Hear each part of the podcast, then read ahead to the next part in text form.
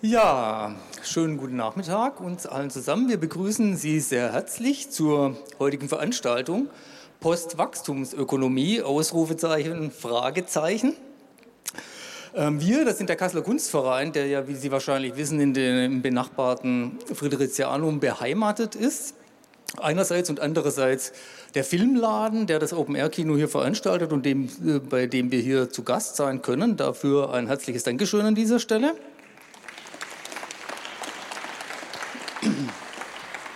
Ja, auch Ihnen schon ein herzliches Dankeschön. Sie sind ja sehr zahlreich erschienen. Das spricht sicherlich für den Redner des heutigen Tages, Herr Nico Pech. Gleichzeitig wahrscheinlich aber auch für das Thema als solches und die Tatsache, dass ähm, die ökologische Problematik doch zunehmend in unser Bewusstsein dringt. Und wahrscheinlich nicht nur in unser Bewusstsein im Sinne von Wissen, sondern dass wir vielleicht auch zunehmend das Gefühl haben, äh, wir müssten das eine oder andere tatsächlich tun, vielleicht auch in unserem Alltag, in unserer eigenen Lebenspraxis. Ähm, und insofern sind wir sehr gespannt, was wir heute ähm, alles erfahren. Die heutige Veranstaltung findet statt im Rahmen einer Veranstaltung äh, des Kunstvereins, der aktuellen Ausstellung Minus gleich Plus. Ähm, wir hatten uns schon vor der Corona-Krise ein, Konzept angeplant, das sich mit ökologischen Problemlagen beschäftigt. Das musste dann aber wegen der Corona-Krise wie viele andere kulturelle Veranstaltungen abgesagt werden haben dann diese Kunstpause sozusagen genutzt, aber um eine ressourcenschonende Ausstellung auf die Beine zu stellen, ne, die regionale Ressourcen nutzt, so wie zum Beispiel dieses Open-Air-Kino hier. Und auch ähm, KünstlerInnen ähm, aus Kassel eingeladen, um auf die Krisen der Gegenwart zu reflektieren. Und Sie sind natürlich herzlich eingeladen, die Ausstellung des Kasseler Kunstvereins ähm, zu besuchen. Flyer zur Ausstellung finden Sie hier auf diesem Tisch. Ähm, wie der Titel Minus gleich Plus schon andeutet, ähm, geht es um die Frage, na, ob weniger, zum Beispiel ein weniger an Ressourcenverbrauch, ein weniger an Geld, ähm, nicht notwendigerweise Verzicht und Verlust bedeuten muss, sondern vielleicht auch ein qualitatives ähm, Wachstum nicht ausschließt oder vielleicht eine Wertsteigerung. Und das steht zumindest als Frage im Raum. Gibt es, kann es vielleicht auch so etwas geben wie eine Postwachstumsästhetik, die uns vielleicht den Weg in die Wachstumsgesellschaft erleichtert, indem sie uns wie auch immer verführt, uns neue Modelle von Schönheit heranführt, wir wissen es nicht. Diese Frage ist sicherlich für die Kunst und auch die Kultur doppelt bedeutsam, nämlich zum einen, weil auch die Kunst natürlich Ressourcen verbraucht ne?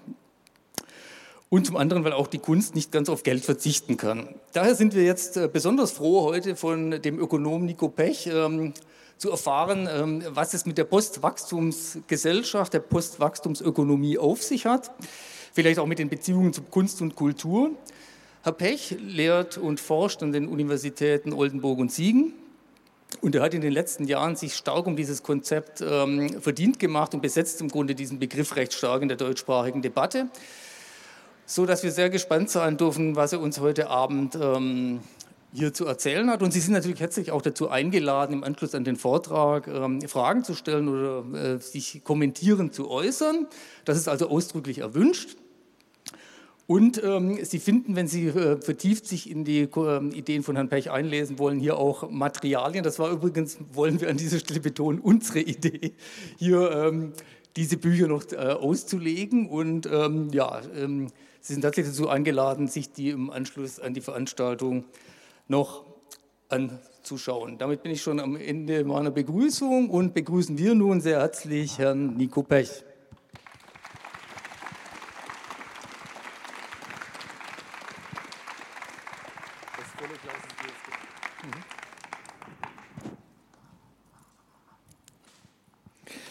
Einen wunderschönen guten Tag, meine sehr verehrten Damen und Herren. Ich freue mich, dass Sie trotz der Corona-Pandemie so zahlreich erschienen sind. Damit habe ich gar nicht gerechnet.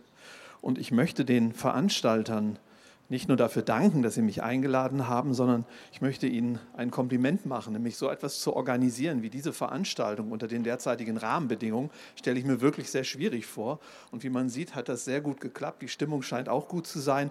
Die wird sich aber spätestens nach einer Viertelstunde zum Schlechteren verändern. Denn das ist ja hier ein Open-Air-Kino und ich liebe Kinos.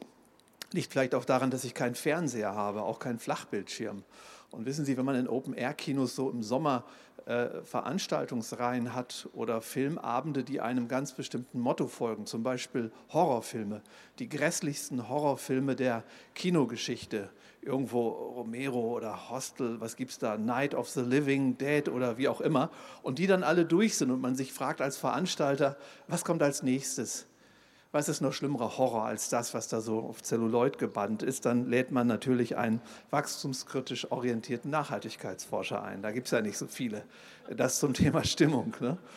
Naja, wissen Sie, ich bin auch, stehe noch gerade unter dem Eindruck eines Artikels, der in der aktuellen Ausgabe der Wochenzeitung Die Zeit ist von Uwe Jean Häuser äh, die Wende zum Weniger ist da äh, das Motto. Und äh, ich habe gerade gelesen, wie da mein Thema verheizt wurde. Und viele haben mich angerufen in den letzten Tagen und gesagt, man müsste da mal irgendwie vielleicht mal einen Gegenartikel schreiben oder wie auch immer.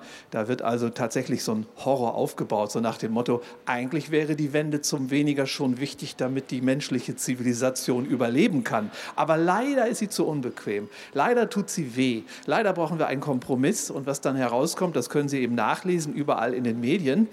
Das ist dann so eine Kuschelnachhaltigkeit. Was Nachhaltigkeit ist, wissen Sie längst, okay, aber Kuschelnachhaltigkeit heißt, den Menschen letzten Endes das zu verschweigen, was eigentlich zur Realität äh, dieses Planeten gehört, nämlich dass wir uns im Moment in einer sehr prekären Situation befinden.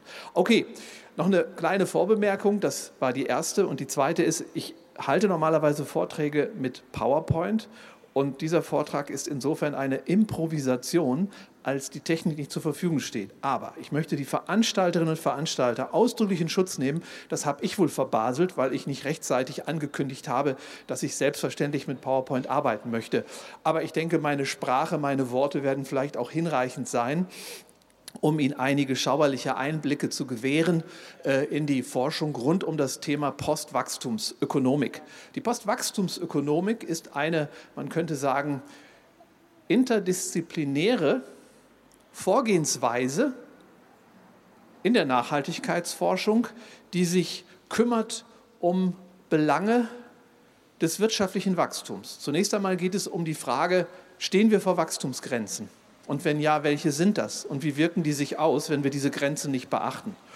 Die wichtige Frage Nummer zwei innerhalb der Postwachstumsökonomik ist, was sind die Gründe dafür, dass moderne, konsumorientierte global arbeitsteilige, kosmopolitisch und technisch aufgerüstete Gesellschaften offensichtlich sozial und politisch nicht anders zu stabilisieren sind, als dadurch, dass das sogenannte Bruttoinlandsprodukt jedes Jahr real um ein bis zwei Prozent, noch besser sind fünf Prozent, wachsen muss. Und wenn ich vom Bruttoinlandsprodukt rede, dann ist das die Zahl, um die sich eigentlich in den Wirtschaftswissenschaften, aber mehr noch in der Wirtschaftspolitik alles dreht. Das Bruttoinlandsprodukt nämlich ist die Summe aller pro Jahr erzeugten Güter einer Volkswirtschaft, bemessen auf Basis des Preises, den diese Güter erzielen. Und so äh, kommt dann eben eine einzige Zielgröße heraus. Das heißt, die Politik muss sich dann nur um eine Zahl kümmern und ist dann auch nicht so überfordert, weil ja Wirtschaftspolitik auch sehr komplex ist. Sie wissen, wir haben Ende der 80er Jahre mal in Deutschland einen äh, Wirtschaftsminister gehabt, der wurde von einem Reporter gefragt, ob er, der Minister, denn wisse, wie viele Nullen eine Milliarde hätte, zumal doch dieser Minister jeden Tag auf seinem Schreibtisch Formulare zu unterzeichnen hat, wo es um Beträge im Milliardenbereich geht. Und dann hat er geraten, hat aber leider sich zweimal verraten, bis er die richtige Anzahl der Nullen nennen konnte. Dann sagte er, ach wissen Sie, bei mir steht immer, wenn es um sieben Milliarden geht, sieben MRD. Punkt. Also so viel zu den mathematischen Kenntnissen in der Politik. Und dann ist es nützlich, wenn man sich nur um eine Größe kümmern muss.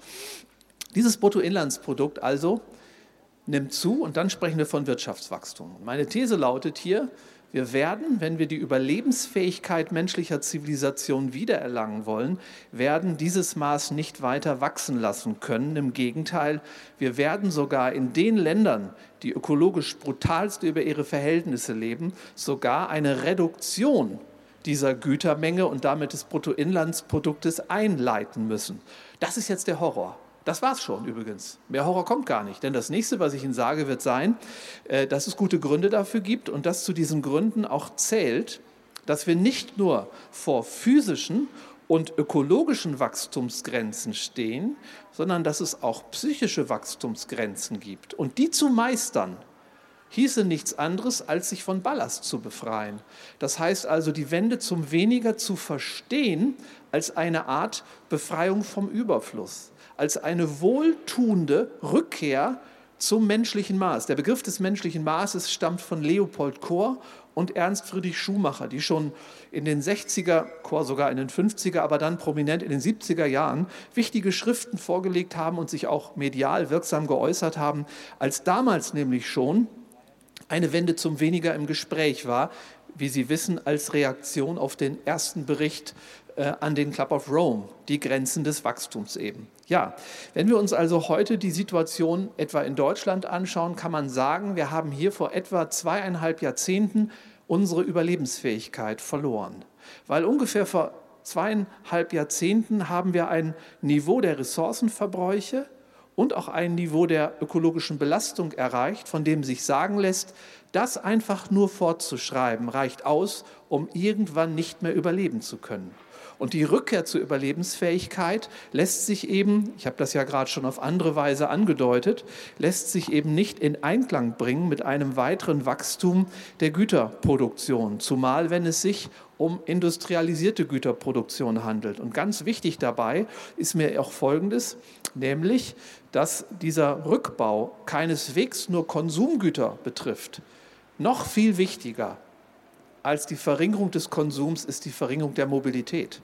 Die Mobilität, vor allem der Flugverkehr, aber auch das äh, ausufernde ja, Szenario auf den Straßen immer mehr große Autos, vor allem die Güterverkehre, auch der Schiffsverkehr. Denken Sie auch an den Boom eben der sogenannten Kreuzfahrten und so weiter. Das alles richtet, bezogen auf das, was ein einzelnes Individuum an ökologischen Schäden auf die Waage bringen kann, ein Vielfaches dessen an, was Sie anrichten können, wenn Sie ständig Plastikverpackungen kaufen, Fleisch essen oder auch viel Elektronik verschleißen, was auch alles Dinge sind, die selbstverständlich einer reduktiven Transformation zu äh, unterziehen werden. Ja? Es gibt ein Maß für das ökologische Leben einer Gesellschaft, nämlich im Hinblick auf die Frage, inwieweit eine Gesellschaft in der Summe aller einzelnen Handlungen auf der Angebots- und Nachfrageseite über ihre Verhältnisse lebt.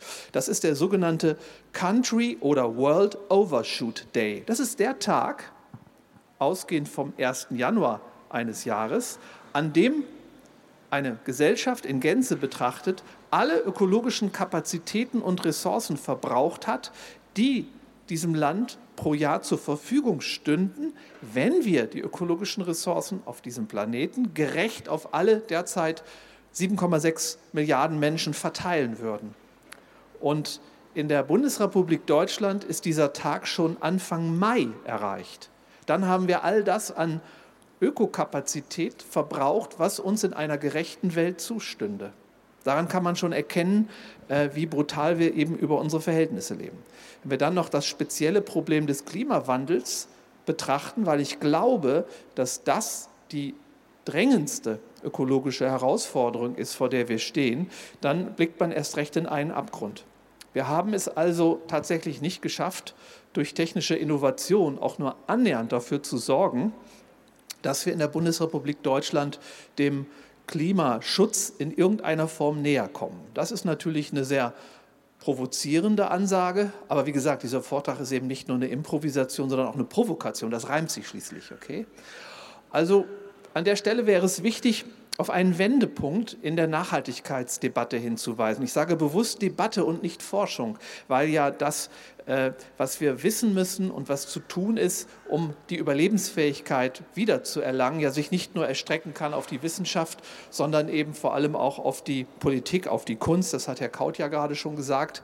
Äh, danke nochmal für die schöne Einführung bei der Gelegenheit. Ähm, also es erstreckt sich auf viele Bereiche. Und deswegen spreche ich eher von der Nachhaltigkeitsdebatte oder vom Nachhaltigkeitsdiskurs. Und da stehen sich eben zwei ganz unterschiedliche Auffassungen fast unvermittelbar, also konträr, feindlich gegenüber. Zunächst gibt es die Auffassung vom sogenannten grünen Wachstum.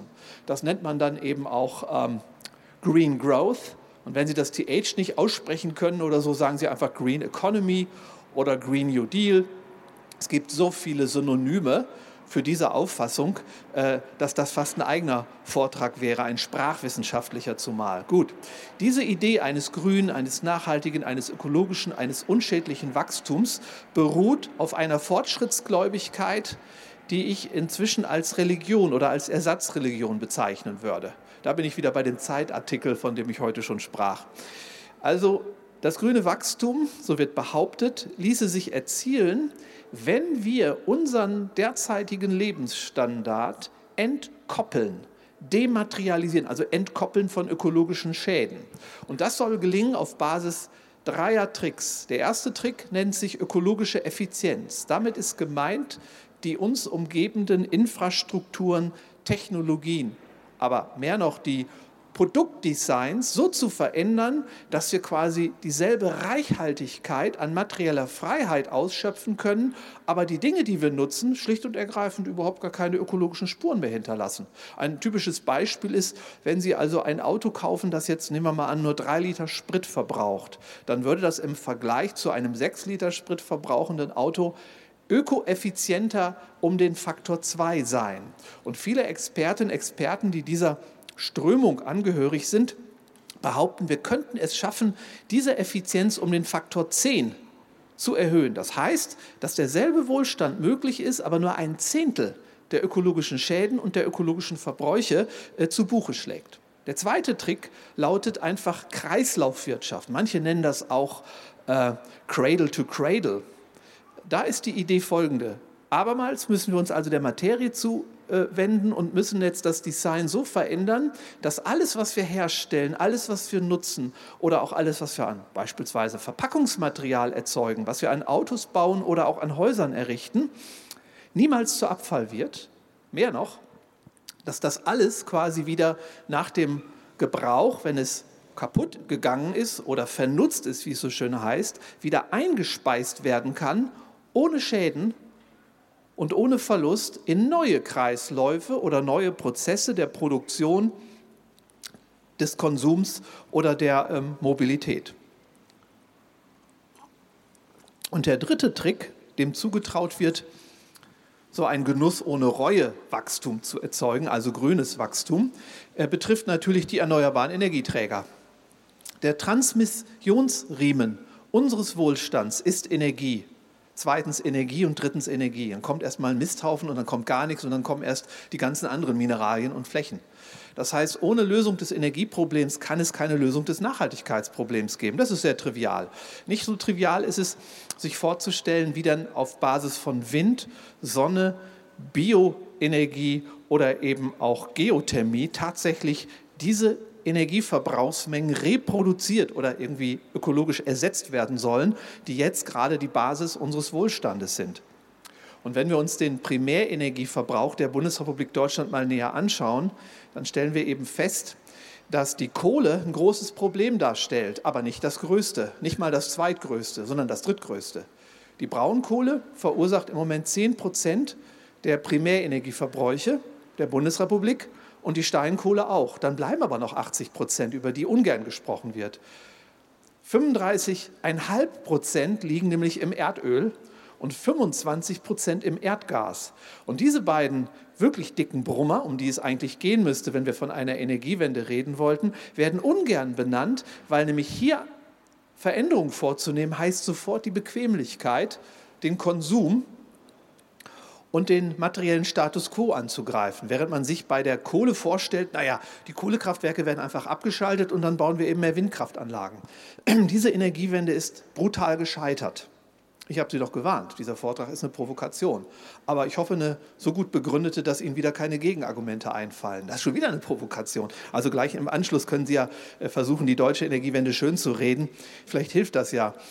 Wissen Sie, das Problem ist ja folgendes selbst wenn wir es schaffen könnten, vieles in dieser Gesellschaft zu elektrifizieren, was derzeit auf Verbrennungsmotoren oder Verbrennungsprozessen beruht, dann heißt das, dass wir weiterhin so viel Energie zur Verfügung haben, um zum Beispiel Plastik zu produzieren, Häuser zu bauen, Güterverkehre zu organisieren.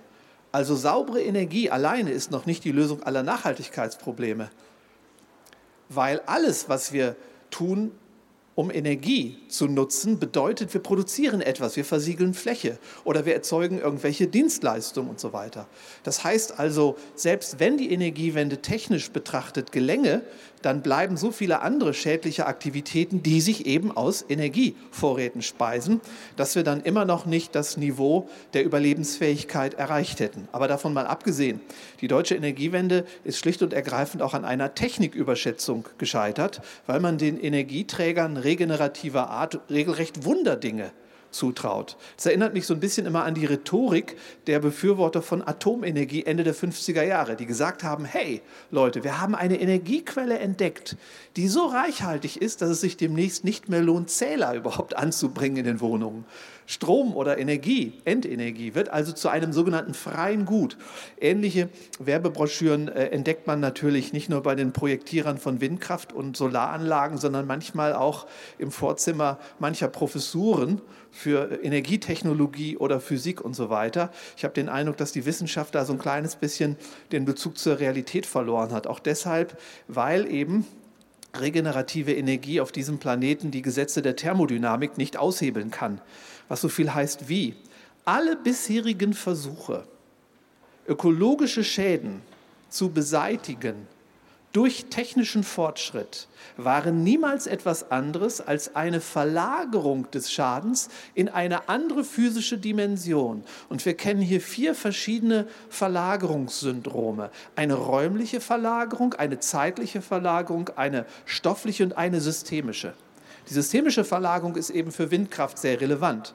Wenn Sie wissen, dass Sie für eine einzelne 3,5 bis 5 MW Windkraftanlage schätzungsweise 4 Hektar Fläche zerstören müssen, alleine für die Baumaschinen, die Zufahrtswege und dann noch nicht über die Infrastrukturen gesprochen haben, die sie brauchen, dann wissen Sie in etwa, was ich damit meine, wenn ich sage, dass es ja schön wäre, eine Anlage zu betreiben, die keine CO2-Emissionen erzeugt, aber die dafür auf andere Weise den allerletzten Rest an Natur angreift, den allerletzten Rest an Biodiversität, der noch geblieben ist nach den vorangegangenen Industrialisierungsexzessen. Das heißt, wir schütten das Kind mit dem Bade aus oder treiben den Teufel mit dem Belzebub aus.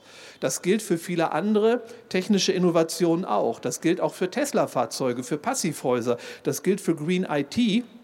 Das gilt für LED-Lampen und die vielen anderen Spielereien, die uns immer wieder präsentiert werden, nicht nur in den Medien, sondern auch in der Wissenschaft, um uns Mut zu machen, so nach dem Motto Augen zu und durch, wir werden schon ein grünes Wachstum hinbekommen, tut keinem weh und äh, dann können wir eben diesen Wohlstand etwa erhalten.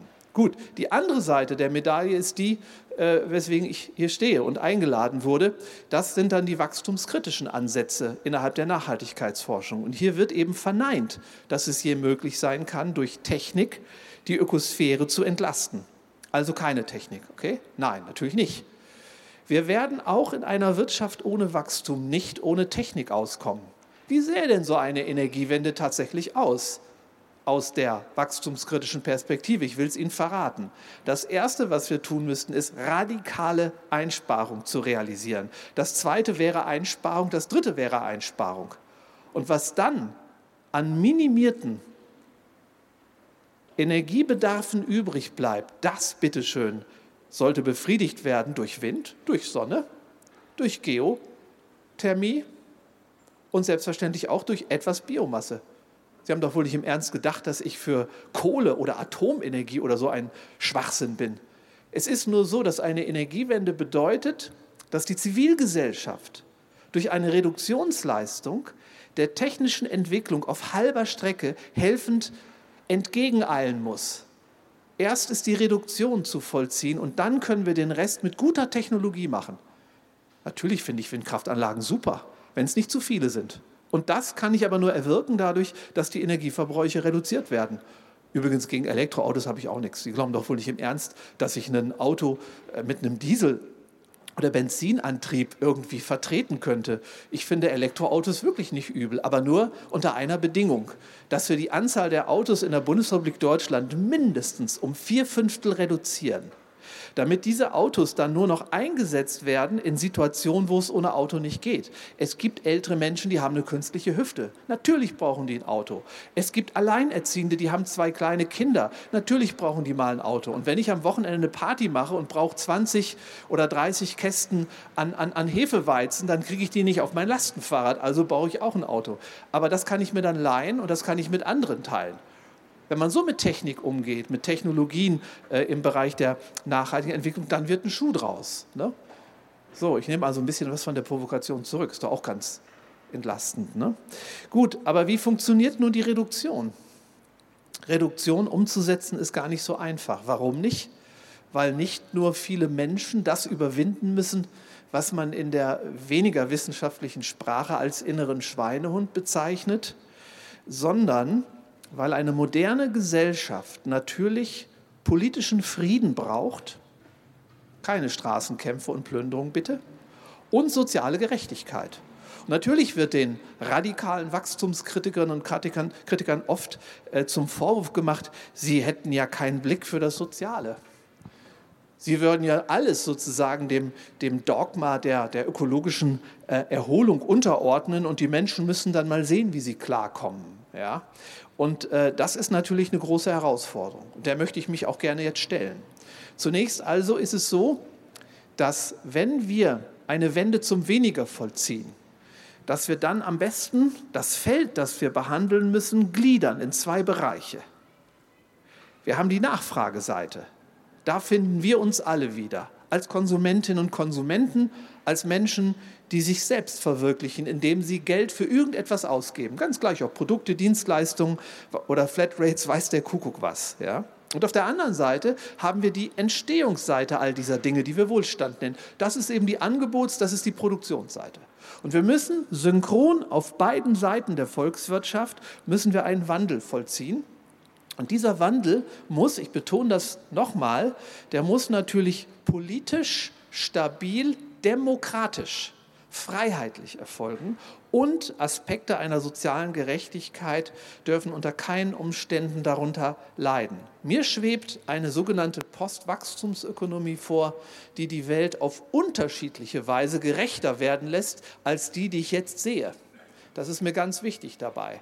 Aber wir müssen dann auch mal die Frage stellen, wie denn Gerechtigkeit im 21. Jahrhundert überhaupt aussieht heißt Gerechtigkeit, eine Vermögenssteuer einzuführen, also das Vermögen gerechter zu verteilen. Damit hätten wir nur die Schäden gerechter verteilt, die man anrichten kann, wenn man Geld ausgibt. Oder wollen wir das Einkommen gerechter verteilen? Ich bin für beides, unbedingt, ohne Kompromiss. Trotzdem reicht es nicht. Damit werden wir nicht die Welt retten.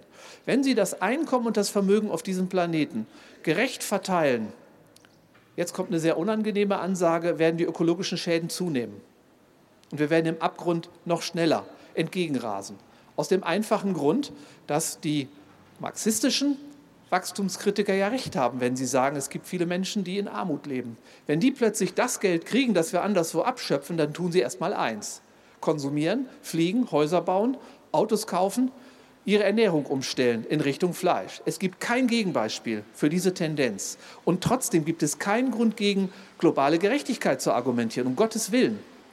Aus wachstumskritischer Sicht ist es erforderlich, dass in Malawi wirtschaftliches Wachstum stattfindet. Und zwar sogar genau dann auch, wenn dieses Wachstum sich selbstverständlich ökologisch negativ auswirkt. Alles andere wäre Zynismus. In Ländern, in denen Menschen nicht genug zu essen haben, kein sauberes Wasser, keine Hygiene und wo auch keine Gesundheitsversorgung ist, die wir für menschlich halten und wo auch kein Bildungssystem ist, das wir für human halten, da brauchen wir wirtschaftliches Wachstum. Aber um das dann ökologisch in irgendeiner Form innerhalb eines Überlebensprogramms darstellen zu können, müssen andernorts entsprechend die Verbräuche gesenkt werden. Und damit müssen wir uns dann an unsere Nase packen, weil wir in der Bundesrepublik Deutschland natürlich brutalst über unsere Verhältnisse leben. Und das kann man am besten oder am einfachsten festmachen an dem von mir heute schon benannten äh, ökologischen Problem Nummer eins, und das ist eben der Klimawandel.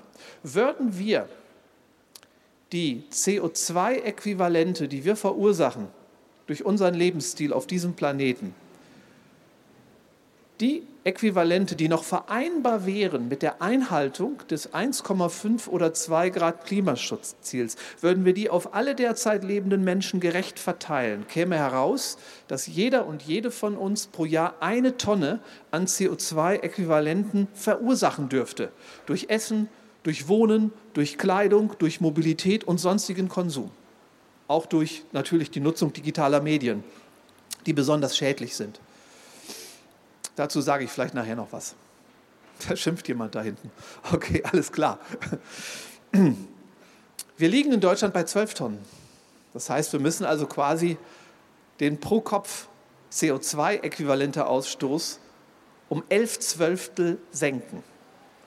Aber das genau ist die Gerechtigkeitsfrage.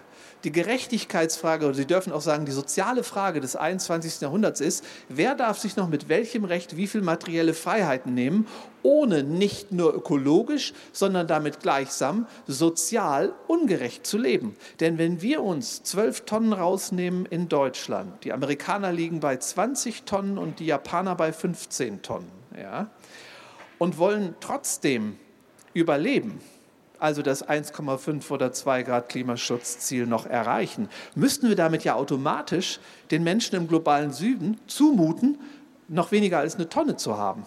Was so viel hieße wie, dass sie nicht human leben können. Und das ist Zynismus. Deswegen ist die Gerechtigkeitsfrage erstmal keine nach der Körperschafts- oder der Vermögenssteuer, ich bin sehr für eine Vermögenssteuer, Klammer zu, sondern es ist eine Frage der Verteilung der ökologischen Ressourcen, die wir in Anspruch nehmen. Und das Mittel der Wahl um dieser ökologischen globalen Gerechtigkeit näher zu kommen, ist die individuelle CO2- oder Ökobilanz. Viele gucken dann immer, ne, sie wissen zwar, die meisten Menschen, was ihr Auto verbraucht, wie viel Quadratmeter Fläche ihre Wohnung hat, wie viele Smartphones sie in ihrem Leben schon verschlissen haben und was auf ihrem Konto ist. Aber sie können nicht sagen, wie viel CO2 pro Jahr sie verursachen. Dabei sind das drei oder vier Mausklicks. Wenn Sie auf die Homepage des Umweltbundesamtes gehen und dort mal den Online-CO2-Rechner betätigen, dann stellen Sie fest, es ist kinderleicht herauszufinden, erstens, wo Mann oder Frau steht im Hinblick auf die eigene CO2-Bilanz und viel wichtiger, was denn die dicken Brocken in dieser Bilanz sind. Wo denn am einfachsten anzusetzen wäre, um den Weg von den zwölf Tonnen anzutreten, um dann das Ziel der einen Tonne pro Jahr zu erreichen, was Sie nicht in einem Jahr schaffen. Sie werden ein Übungsprogramm, ein Entzugsprogramm durchlaufen müssen. Aber eines, das werde ich gleich noch erklären, das keineswegs einem Drangsal gleichen muss.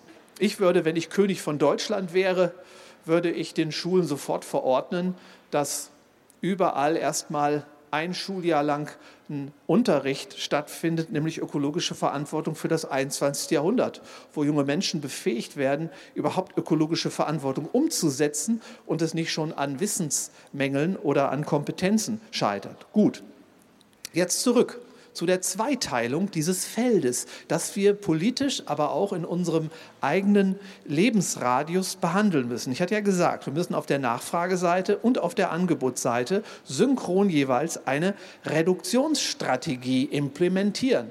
Jetzt kommen wir mal zum größten Problem und das ist die Nachfrageseite. Weniger konsumieren, weniger Mobilität, weniger Technik, weniger Wohnraum, weniger Fleisch vor allem. Ja? Wie geht denn das? Ist das Verzicht? Ich habe mit einem äh, Freund, der Buddhist ist und der mir schon seit Jahren in den Ohren liegt, wir müssen doch mal endlich ein Buch schreiben über Suffizienz. Was das ist, erkläre ich Ihnen gleich. Habe ich eben tatsächlich jetzt endlich eine Schrift vorgelegt, wo wir, also der Manfred Volkers und ich, so heißt der zweite Autor, wo wir versuchen, eine Logik der Reduktion darzulegen, frei von Zwang, frei von Verzicht und wir haben dann versucht, in dem Buch eine buddhistische und eine ökonomische Logik der Reduktion mal so ein bisschen gegeneinander zu stellen. Wobei wir festgestellt haben, na gut, das Ganze ergänzt sich möglicherweise. Ich kann Ihnen nichts zum Buddhismus sagen. Wenn Sie dazu mehr hören wollen, müssen Sie Manfred Volkers einladen. Aber zu der ökonomischen Theorie der Reduktion kann ich Ihnen natürlich einiges sagen. Wir haben in den Wirtschaftswissenschaften, übrigens auch in anderen Sozialwissenschaften, haben wir eine richtige Lehrstelle, wenn es um die Frage geht, was eigentlich Menschen zu Zufriedenheit, zu individuellem Wohlbefinden verhilft, Kraft ökonomischer Mittel. Wir sind immer davon ausgegangen, und auf der Ebene finden ja auch alle Gerechtigkeitsdebatten statt, dass der Mensch Geld braucht. Ohne Knete keine Fete, ist doch logisch, ja? Und dass erst Geld der Hebel eigentlich ist, der ökonomischerseits äh, gebraucht wird, um irgendwie das Lebensniveau zu steigern. Es ist ja schön, wenn da ein 7er BMW langfährt, äh, aber wenn der mir nicht gehört, ist das ganz schön doof. Ne? Und auch alles andere, was ich an mir habe, was in irgendeiner Form käuflich ist, verlangt einen Preis. Also dreht sich alles um Geld. Je mehr ich mir kaufen kann, desto sicherer ist meine Situation und je mehr Hebel und Möglichkeiten habe ich durch Konsum meine Lebenszufriedenheit zu steigern. Das ist nicht falsch, aber es ist eben auch nur die halbe Wahrheit. Die andere Hälfte der Wahrheit lautet, dass ein Homo sapiens nicht in der Lage ist, auch nur die simpelste Konsumaktivität auszuführen, wenn dieser Homo sapiens nicht Aufmerksamkeit und Zeit investiert in die betreffende Aktivität oder in das betreffende Objekt, von dem gehofft wird, dass es in irgendeiner Form die Zufriedenheit, äh, Zufriedenheit steigert. Ich mache da so immer Experimente und zwar in meinem Stammwirtshaus. Da habe ich dann größere Gläser, da passt dann nicht wie in diesen kleinen Dingern hier, nur da passt dann ein halber Liter rein. Und das ist dann eben auch eine etwas, äh, ich würde mal sagen, spannendere Flüssigkeit. Die zu genießen, kostet mich irre Zeit. Wenn Sie das in Ex trinken, bekleckern Sie sich. Irgendwann äh, übergeben Sie sich, dann kriegen Sie zu Hause noch das Nudelholz. Und vor allem, und das ist mein Argument, das noch viel, viel äh, trefflicher ist, glaube ich, Sie genießen nicht. Es gibt keinen Genuss ohne Zeit. Es gibt keinen Genuss ohne Entschleunigung. Wenn Sie durch eine schöne Kunstausstellung gehen und Sie rennen da durch, werden Sie nicht in der Lage sein, von der Kunst etwas zu haben, sie auszuschöpfen, sie zu genießen. Ja? In irgendeiner Form Assoziationen zu wecken. Wenn, Sie zum, wenn das jetzt wirklich so ein, so ein Open-Air-Kino wäre und hier liefe jetzt, äh, nehmen wir mal an, der neue James Bond. Horrorfilme hatten wir schon. So, und die, Sie sagen jetzt zu dem Filmvorführer, äh, Harry, kannst du diesen Film nicht viermal so schnell äh, laufen lassen, weil ich dann nur ein Viertel der normalen Zeit brauche und kann dann gleich ins Wirtshaus gehen, weil dann habe ich ja mehr Genüsse an einem Abend. Ist doch logisch. Dann sagt der Filmvorführer überhaupt kein Problem. Ja, Sie heißen nicht Harry, Entschuldigung, äh, aber Sie werden das können. Sie sind ein Genie, habe ich gerade schon gemerkt, dass Sie, was Sie technisch drauf haben. Das kann der machen. Aber wissen Sie was? Ihre Augen, Ihre Ohren und Ihre psychischen Ressourcen werden nicht hinreichend sein, um in der Geschwindigkeit die ganzen Schießereien, diese Verfolgungsjachten, äh, irgendwie, um, um die zu genießen, die Kussszenen und so weiter. James Bond ist ja nun, ich meine, Sie wissen, ne? Okay, so. Und ähm, das geht alles nicht, weil der menschliche Körper, in dem Sie wohnen, Ihnen eine Grenze setzt. Das gilt auch fürs Essen, das gilt fürs Lesen. Haben Sie mal versucht, ein 500 Seiten starkes Buch an einem Tag zu lesen und gleichzeitig irgendwas zu verstehen, jemand, irgendwas, das müssen wir nachher verraten, und irgendwas zu verstehen, es geht nicht. Das heißt, der Mensch ist aufgrund seiner unabänderlichen Konstitution, wir sprechen von anthropologischen Konstanten, ist er ein zeitabhängiges Wesen. Auch die Griffgeschwindigkeit, mit der ich nach einem Weizenbierglas, jetzt habe ich verraten, welche Flüssigkeit das ist, äh, also greife, ja, lässt sich nicht beschleunigen über eine gewisse Geschwindigkeit hinweg. Ich kann auch nicht mit 120 Sachen hier durch die Stadt fahren. Alles hat eine zeitliche Grenze und weil das so ist, haben wir ein Problem. Dieses Problem fängt damit an, dass der Tag, auch wenn es sich manchmal anders anfühlt, eben nur 24 Stunden umfasst. Abzüglich Essen, Schlafen, Körperpflege, Hygiene, Vorträge hören, Horrorfilme gucken, äh, mal zum Arzt gehen oder äh, Kinder erziehen, was weiß ich alles. Arbeiten zum Beispiel auch oder studieren. Was dann übrig bleibt, ist ein gewisses Quantum. Das ist eine Ressource. Das ist nämlich die Zeit, die Sie verausgaben können, um jetzt zu kaufen, zu konsumieren, zu genießen, zu schlemmen oder irgendetwas anderes zu tun, auch zu reisen. Und Sie sind nicht in der Lage, diese Enge, diese zeitliche Enge zu durchbrechen, indem Sie ein Multitasking ausführen. Zum Beispiel einen James Bond-Film anschauen, ein Weizenbier trinken, vielleicht mit jemandem kuscheln und dann noch ein 500-seitiges Buch lesen. Das geht nicht. Wir wissen aus der Neurobiologie, dass der Homo sapiens maximal, wenn überhaupt, zwei Tätigkeiten zielgerichtet und kognitiv verarbeitend ausführen kann, mehr nicht. Wenn Sie also Leute sehen, die fünf Dinge gleichzeitig machen, heißt das, dass diese Dinge sequenziell abgearbeitet werden oder dass die Dinge wie eine Dressur ausgeführt werden und der Mensch die Dinge überhaupt nicht in irgendeiner Form kognitiv verarbeitet, auch nicht emotional. Und dann kann man sagen, werden die Dinge entwertet. Das Problem, vor dem wir stehen, ist nun, wir können uns so viele Dinge leisten, die wir Wohlstand nennen, die fropfen wir jetzt in diese kleine Ressourcenkapazität namens Zeit hinein und wir werden immer flüchtiger. Wir verstopfen unser Leben mit Dingen, für die wir nicht mehr die Zeit haben, die wir bräuchten, um sie zu genießen, um sie sinnlich auszuschöpfen. In so einer Situation befinden wir uns und das können Sie ablesen an ganz vielen Indikatoren. Nie zuvor, wenn wir die letzten zwei, drei Jahrzehnte Revue passieren lassen, hat es so rekordverdächtig hohe Quantitäten an antidepressiver Verschreibung gegeben. Ausgerechnet in den Ländern, in denen der höchste Wohlstand und Lebensstandard grassiert. Die sogenannte Aufmerksamkeitsdefizitsphänomenologie ja, greift überall in unserem Bildungssystem um sich. Die digitale Demenz, die Orientierungslosigkeit, die psychische Instabilität. Es gibt inzwischen Metastudien in der Psychologie, die versuchen zu erfassen auf Basis unterschiedlicher Forschungsergebnisse, wie es steht um eben die psychische Stabilität der Menschen in Europa. Das Ergebnis lautet, dass jeder dritte Mensch in Europa inzwischen latent gefährdet ist, psychisch, ich sage das mal laienhaft, einfach abzustürzen, instabil zu werden, behandlungsbedürftig zu werden oder in irgendeiner Form eine Therapie zu benötigen oder irgendeine externe Hilfe. Das ist doch verrückt. Wir sind immer reicher geworden, immer komfortabler in der Technikausstattung und gleichzeitig kränkeln wir vor uns hin. Und ein anderer Indikator sind die Wahlergebnisse. Das, was die Wahlergebnisse in Europa, mehr noch in Brasilien, aber auch in Amerika zeigen, das ist keine glückliche Gesellschaft. Ja? In einer glücklichen Gesellschaft würden radikale Parteien, glaube ich, nicht so leichtes Spiel haben. Was daraus folgt für mich, und das ist eine ökonomische, keine philosophische und auch keine psychologische Konsequenz, ist, wir müssen abrüsten. Es gibt eine ökonomische Logik des Genusses. Ja, es geht um Genuss. Es geht nicht um Selbstkasteiung oder um eine rein verantwortungsgeleitete Reduktion unserer Ansprüche. Die ökonomische Logik des Genusses bedeutet, effizient zu genießen. Sie wissen, die Ökonomen haben ja alle einen Fimmel, eine Berufskrankheit. Die kriegen sie nie wieder weg. Ich auch nicht. Alles muss effizient sein. Allerdings kann man Effizienz natürlich auch mit viel Humor betrachten. Aber auch die humorvolle Betrachtung von Effizienz bedeutet für mich, mit der knappen Zeit, die ich habe, so umzugehen, dass ich sie nicht zerstöre, indem ich sie auf zu viele Dinge verteile, die ich dann alle, weil ich so flüchtig werde, überhaupt nicht mehr genießen kann. Sein Leben zu entrümpeln heißt, die nicht vermehrbare menschliche Aufmerksamkeit und Zeit zu konzentrieren auf eine begrenzte Auswahl an Genüssen. Und das heißt eben nicht, den Konsum schlecht zu reden, das heißt eben nicht Not zu leiden, das heißt nicht in äh, Askese zu verharren, sondern das heißt eine Virtuosität des Genusses zu entwickeln, die nur aus der Reduktion heraus geschöpft werden kann. Ich bin Experte für Weizenbier. Mit Wein habe ich nichts am Hut, mit Schnäpsen auch nicht.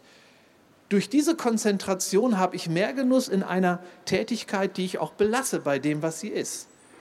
Ich kümmere mich um Fahrräder. Von Autos will ich nichts wissen. Und zwar nicht deshalb, weil ich die Ökosphäre allein schützen will, sondern weil ich mein Leben frei halten will von einem Zeiträuber. Autos sind Zeiträuber. Smartphones auch. Ich habe mich gegen ein Smartphone entschieden und gegen ein äh, Mobiltelefon, weil ich weiß, dass ich damit mehr freie Zeit habe, um Bücher zu lesen und die so zu genießen, dass ich unter dem Strich mich wohler fühle, als wenn ich beides tue, aber beides nur mit vermindertem Zeitaufwand betreibe und damit nicht den Urgrund des Genusses für mich erschließen kann. Das ist Suffizienz und mit Sicherheit nicht Verzicht. Die Suffizienz, das habe ich dann in meinem Essay auch dargelegt, kennt drei Ebenen. Die Reduktion einer Handlung, aber nicht auf Null. Wissen Sie, viele sagen ja, man muss vegetarisch oder vegan leben, um die Welt zu retten. Ich finde, das ist ein guter Punkt. Ich bin zufälligerweise Vegetarier, aber nicht Veganer. Ich habe aber sehr große Sympathie für Veganerinnen und Veganer. Das möchte ich deutlich machen. Aber trotzdem, die Reduktion des Fleischkonsums von derzeit durchschnittlich 60 bis 80 Kilo pro Kopf und Jahr, das hängt äh, von der jeweiligen Messmethode ab. Da gibt es verschiedene Statistiken. Aber selbst wenn wir den Best Case nämlich von also 60 Kilo veranschlagen, ist das einfach zu viel. Die Reduktion auf 24 Kilo wäre ein großer Schritt 24 Kilo, das ist jetzt keine Fantasiezahl, das ist die Empfehlung der Deutschen Gesellschaft für Ernährung. Und zwar aus gesundheitlichen Gründen. Wenn mir jemand erzählt, es sei Verzicht, gesund zu leben, ja, dann fällt mir nichts mehr ein, außer dass ich lauthals lachen kann. Und Fleisch, fragen Sie die Menschen, die während der Jahrzehnte nach dem Zweiten Weltkrieg nicht so viel Fleisch essen konnten, schmeckt einfach besser, wenn sie es nicht so oft essen. Es gibt nämlich auch eine Inflationierung des Genusses. Menschen sind nicht in der Lage, Dinge zu genießen oder sich auf Dinge zu freuen, die so zur Normalität geworden sind, dass es keine Zwischenräume mehr gibt zwischen den Genüssen. Und der Zwischenraum ist Zeit. Sich Zeit zu lassen heißt, den Konsum zu strecken. Sich über ein T-Shirt zu freuen, gelingt nur, wenn Sie nicht jede Woche oder jeden Monat oder jedes Quartal ein T-Shirt kaufen. Aber machen Sie nicht den Fehler und verzichten Sie auf T-Shirts. Das kann ich Ihnen nicht empfehlen. Es geht also um die maßvolle Reduktion. Dann gibt es natürlich auch die Selbstbegrenzung, das ist die zweite Ebene der Suffizienz. Ich kenne Menschen, die man oft als altertümlich oder als unzeitgemäß beschimpft, weil sie heute noch Dinge tragen, die vielleicht nicht ganz modern sind, weil sie ihnen reichen. Dinge, die vielleicht vor 30 Jahren up-to-date waren. Oder Menschen, die vielleicht wie ich zu Hause so einen, so einen Festnetzanschluss haben mit so einer Schnur dran. Ja, damals, vor 30 Jahren, war das ein super Telefon. Heute plötzlich bin ich out of style. Selbstbegrenzung heißt für mich, dass ich zwar nichts reduziere, aber auch nichts vermehre. Oder dass ich meinen Bestand an Jeans lasse bei drei Hosen. Ja, die sieht dann manchmal so aus, das äh, ist nicht irgendwie so gekauft, die ist wirklich jetzt verschlissen.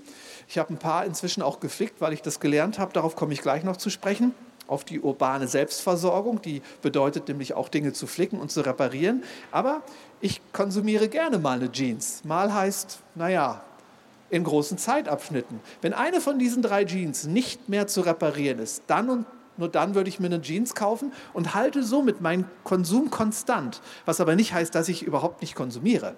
Und dann natürlich als dritte Ebene die radikale Entsagung. Menschen, die sagen, ich esse gar kein Fleisch mehr, ich reduziere den Fleischkonsum nicht nur, sondern ich esse gar kein Fleisch. Menschen, die sagen, ich will gar kein Auto.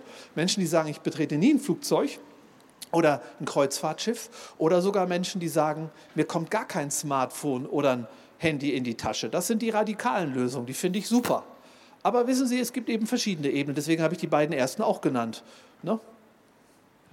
So, jetzt müssen wir uns zum Schluss, wann sind wir denn hier angefangen? Oh, ich habe noch eine Menge Zeit. Ne? Genau. Also müssen uns jetzt der Angebotsseite widmen. Jetzt komme ich allmählich in mein Fahrwasser, weil ich bin ja nun mal Betriebswirt und Volkswirt und von denen erwartet man ja, dass sie den Unternehmen erzählen, äh, wie man die Fabriken so baut, dass sie plötzlich ökologisch sind, dass da nichts mehr oben rauskommt aus den Schornsteinen und so weiter und so fort. Naja, also so im Detail möchte ich Ihnen nicht beschreiben, was wir auf der Angebotsseite einer Volkswirtschaft verändern müssen, damit sie kleiner werden kann. Zunächst, wir müssen die Art, wie wir uns versorgen und damit auch die Art, wie Güter produziert werden, müssen wir nochmal untergliedern in drei Bereiche. Nicht zwei, nicht vier, nicht fünf, sondern immer drei. Es sind immer drei. Warum? Werden Sie gleich sehen. Und diese drei Bereiche kennen wir, seit wir äh, eine Industrialisierung begonnen haben. Und es wird auch bei diesen drei Bereichen immer bleiben. Auch auf dem Mars, wenn wir den, äh, wenn der, wie heißt der, Musk, ne? der mit den Tesla-Autos, der will ja jetzt, glaube ich, ich weiß nicht, ob die, ob die dann auch äh, Lithium-Batterien haben, die Raketen, mit denen er da auf den Mars fliegen will. Aber auch wenn man sich auf dem Mars versorgen würde, bin ich der festen Überzeugung, es gibt drei Möglichkeiten. Selbstversorgung auf dem Mars geht ja, wie Sie wissen. Matt Damon hat das doch gemacht. Die kennen doch den Film, oder? Der wurde doch bestimmt hier gezeigt. Der hat da Kartoffeln gezüchtet. Das hat mir einen Schub gegeben. Ach, war das herrlich, mal einen Film zu sehen, wo Matt Damon im Weltall, im Weltall, auf dem Mars zeigt, wie Urban Gardening geht. Das ist natürlich nicht Urban Gardening, das ist Science Fiction Gardening. Ist mir doch egal. Hauptsache, ökologisches macht Spaß. Der kam wieder und war ein Held. Ja? Davon wird gleich die Rede sein, aber nicht mehr von Matt Damon, sondern äh, von Ihnen allen, weil Sie das eben in Kassel natürlich auch machen können. Also gut, die drei Bereiche der Versorgung, egal ob auf dem Mars oder hier, sind Industrie, Regionalökonomie und Selbstversorgung. Und natürlich haben wir jetzt durch den Marsch in den Wohlstand erreicht, dass wir fast nur noch industriell versorgt sind. Das industriell versorgte Lebewesen erkennt man daran, dass dann, wenn alle Supermärkte der Welt vier Wochen geschlossen haben, dieses Lebewesen ausgestorben ist. Weil es jede Kompetenz und Fähigkeit verloren hat als Preis für den Marsch in den Wohlstand, eigenhändig selbsttätig, wie Matt Damon zum Beispiel, etwas beizutragen zur lebensnotwendigen Versorgung. Und mein Plädoyer wäre jetzt, eine neue Balance anzustreben zwischen diesen drei Bereichen, industrielle, globale, technisierte, kapitalträchtige Versorgung, die uns so reich hat werden lassen, dann die Regionalökonomie und schließlich sogar Beiträge aus der reinen Subsistenz, also aus der Selbstversorgung. Wenn wir diese drei Bereiche geschickt miteinander koppeln, dann wird eine Postwachstumsökonomie draus. Und wenn dann zusätzlich diese Entrümpelung auf der Nachfrageseite, von der ich gerade sprach, als ich Ihnen die Kennzeichen der äh, Suffizienz nahebrachte, wenn wir das auch noch hinbekommen, dann schaffen wir es, die Lebensgrundlagen zu erhalten, also überhaupt überlebensfähig zu werden. Aber wenn jetzt tatsächlich die Produktion kleiner wird, im Rahmen dieser neuen Kombination, die ich gleich noch kurz vorstellen werde, haben wir zwei Probleme. Da bin ich wieder bei der Politik und beim Sozialen. Wissen Sie, wann immer von der sogenannten sozialen Frage die Rede ist, folgt natürlich sofort das Damoklesschwert und die Angst vor der Arbeitslosigkeit. Das ist einer der Hauptgründe für den Wachstumszwang, unter dem wir stehen. Warum? Der Reichtum, den wir erwirkt haben, ist das Resultat von Maschinen, die wir einsetzen.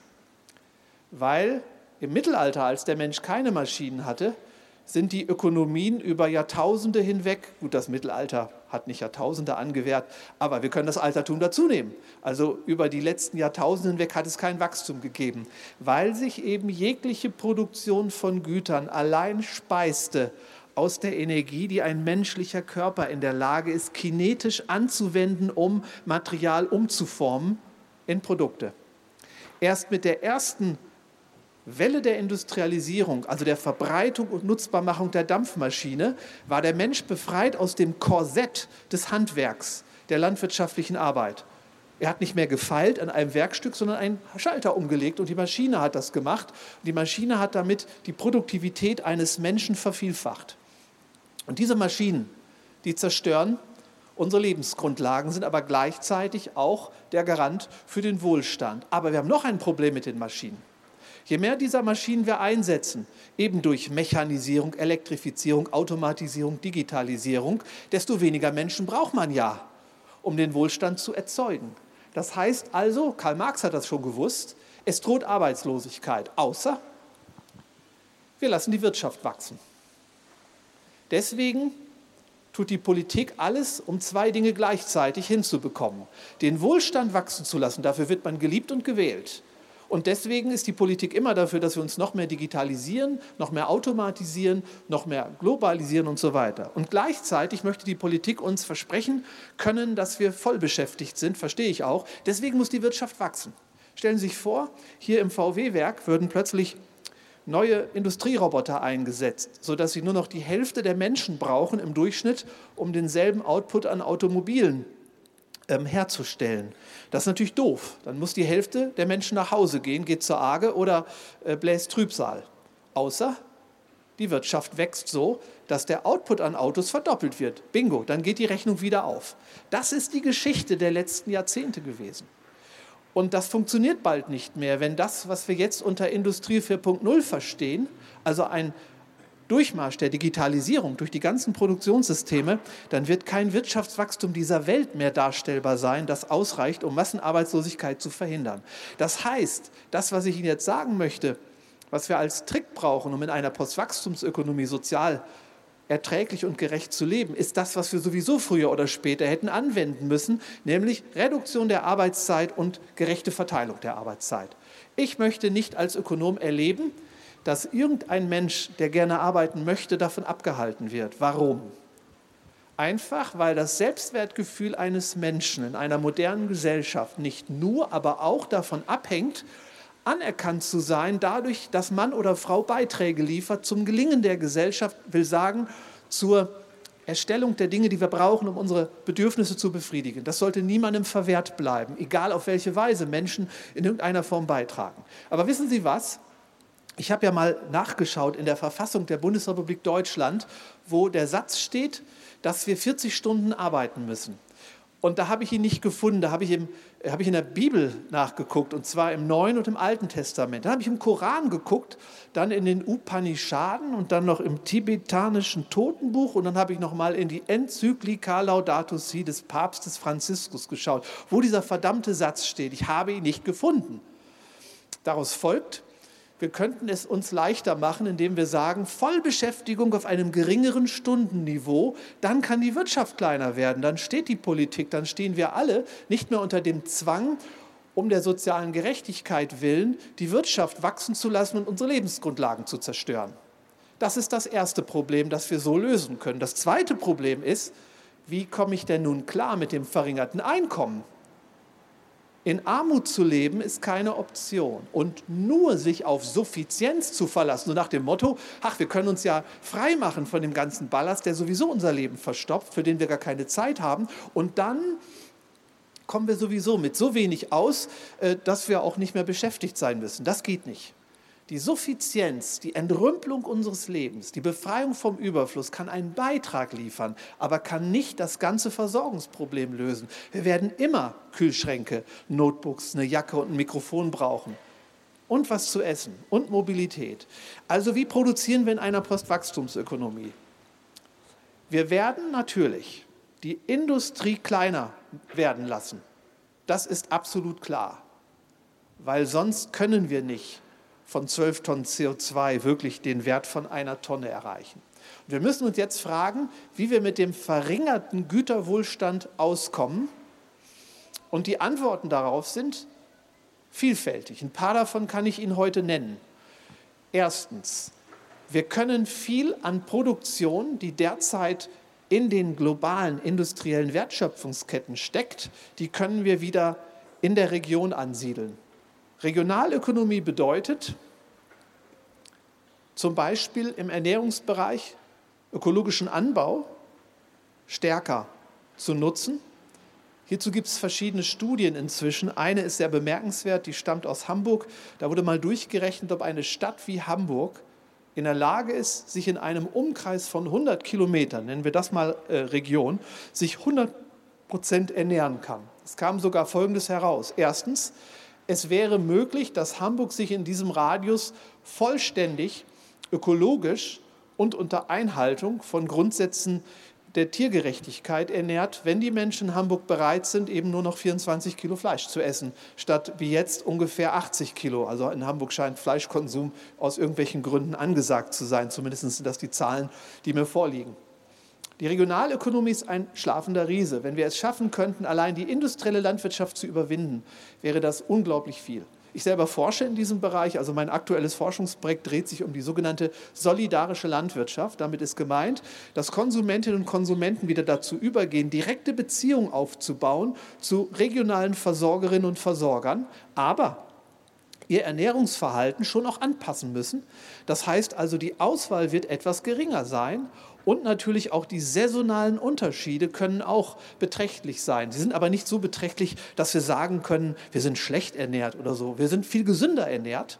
Und wir können feststellen, dass so eine direkte Beziehung sogar Geld sparen hilft. Warum? Wenn wir eine direkte Beziehung zu einem landwirtschaftlichen Betrieb aufbauen, brauchen wir keine Verpackung, kein LKW, kein Kühlhaus, kein Supermarkt, kein Logistikkreuz. Die ganze Marketingstrategie brauchen wir nicht. Und das gleicht die höheren Kosten in der Produktion des ökologischen Landbaus mehr als aus. Das ist eine gute Nachricht. Was die Regionalökonomie auch kann, ist, sie kann uns dabei helfen, mit einem verringerten oder im Bundesdurchschnitt sogar halbierten Einkommen trotzdem gut versorgt zu sein mit Konsumgütern und vielleicht auch mit Mobilität. Und hier sind zwei Schlüsselbegriffe zu nennen, Einmal die Gemeinschaftsnutzung, das heißt die Nutzungsintensivierung von Gebrauchsgegenständen und die Nutzungsdauerverlängerung. Die Nutzungsintensivierung heißt, dass Sie sich hier in Kassel eben zu fünft ein Auto teilen. Das kann die Regionalökonomie, das können hier regionale Anbieter sehr gut organisieren, auch unter Nutzung modernster IT, wenn es sein muss. Auch ein Rasenmäherverleih ist nicht uninteressant. Der sogenannte Kleiderkreisel. Gebrauchtgütermärkte. Ein blühendes Geschäft mit Second-Hand-Artikeln. Es gibt so viele Möglichkeiten, über die Gemeinschaftsnutzung nicht einfach Ressourcen zu sparen, sondern Geld zu sparen. Wie viel Geld gibt ein Mensch in der Bundesrepublik Deutschland während seines ganzen Lebens im Durchschnitt aus, um Zugriff auf eine Waschmaschine und ein Auto und ein Rasenmäher und eine Digitalkamera, einen Akkuschrauber, einen Winkelschleifer zu haben. Das ist gar nicht so wenig. Wenn Sie das Geld fünfteln könnten, vierteln könnten, weil Sie sich mit mehreren Menschen diese Dinge immer teilen, dann entschwinden Sie dem Zwang, unbedingt in einem Hamsterrad 40 Stunden zu arbeiten, weil Sie sich sonst Ihren Lebensstandard nicht leisten können. Jetzt komme ich zur Nutzungsdauerverlängerung. Dieses Gerät, was Sie hier sehen, ist zwölf Jahre alt. Das sieht man wirklich. Der Akku ist rausgebrochen, den musste ich hier mit Tape fixieren. Das habe ich selber gemacht. Aber jetzt stellen Sie sich mal vor, ich wäre äh, daran gescheitert. Dann wäre ich froh gewesen, wenn in der Regionalökonomie eben Betriebe sind, die sich darauf spezialisieren, allerfeinste innovative Technologie zu behandeln, nicht zu produzieren sodass wir den Import an diesen digitalen Endgeräten vielleicht nicht nur halbieren, sondern vielleicht dritteln können. Wenn wir die Nutzungsdauer all der Gegenstände, die man als Gebrauchsgüter bezeichnet, wenn wir die verdoppeln oder verdreifachen können, retten wir nicht einfach nur die ökologischen Lebensgrundlagen. Darüber habe ich heute genug geredet. Nein, wir retten unseren Geldbeutel, wir retten unsere Würde, wir retten damit unsere Möglichkeit, nicht nur ökologisch, sondern auch ökonomisch zu überleben. Wie viel Geld gibt ein Mensch pro Lebenszeit aus, um mit Blue Jeans versorgt zu sein, wenn er oder sie die denn überhaupt mag. Dieses Geld kann ich halbieren, wenn ich die Hosen doppelt so lange dadurch trage, dass Änderungsschneidereien anstelle von Kickmärkten verfügbar sind, die für viel kleineres Geld die Hosen retten. Ja? Und wenn Sie das übertragen auf Möbel, auf Autos, auf Fahrräder, auf äh, Haustechnik, auf Mikrofone, auf Beamer, auf alles Mögliche, dann merken Sie, dass dies ein ungehobener Schatz ist, der uns dazu verhilft, mit weniger Arbeitszeit und weniger Geld gleichwohl Zugriff zu haben auf innovative Konsumgüter. Das kann alles in der Regionalökonomie organisiert werden. Ich will Ihnen noch eine kleine Anekdote aus der Schweiz erzählen, wo ich neulich einen Vortrag in Zürich hielt.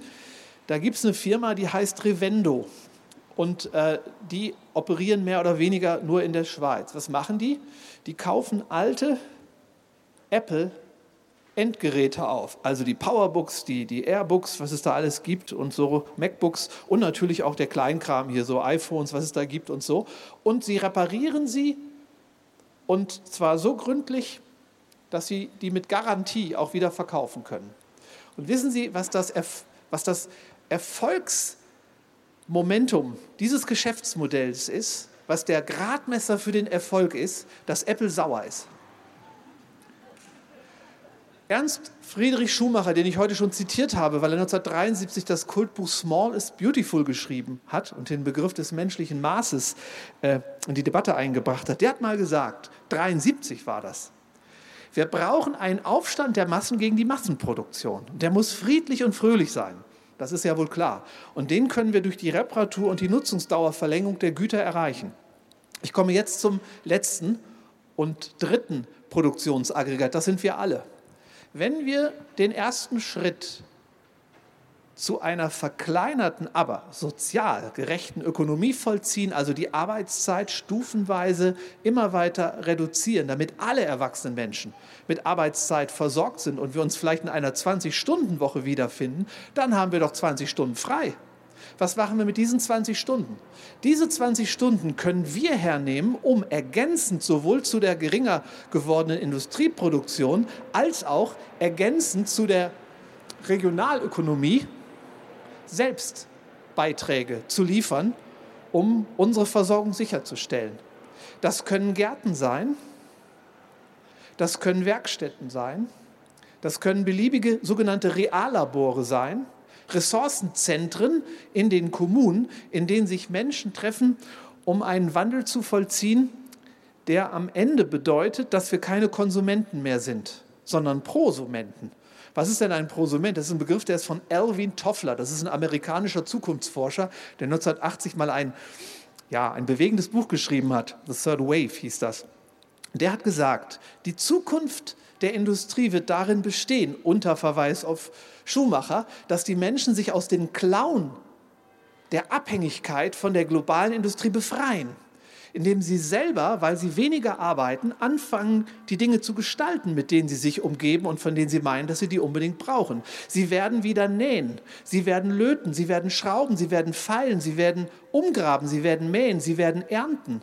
Sie werden aber auch Kunst selbstverständlich als etwas begreifen, was dem Handwerk nicht fern, ist und was als Ersatz für Konsum auch dazu beiträgt, dass Menschen eine hohe Lebensqualität genießen. Ein Prosument tut also das, was ich Ihnen heute im ersten Schritt der Reduktion gesagt habe.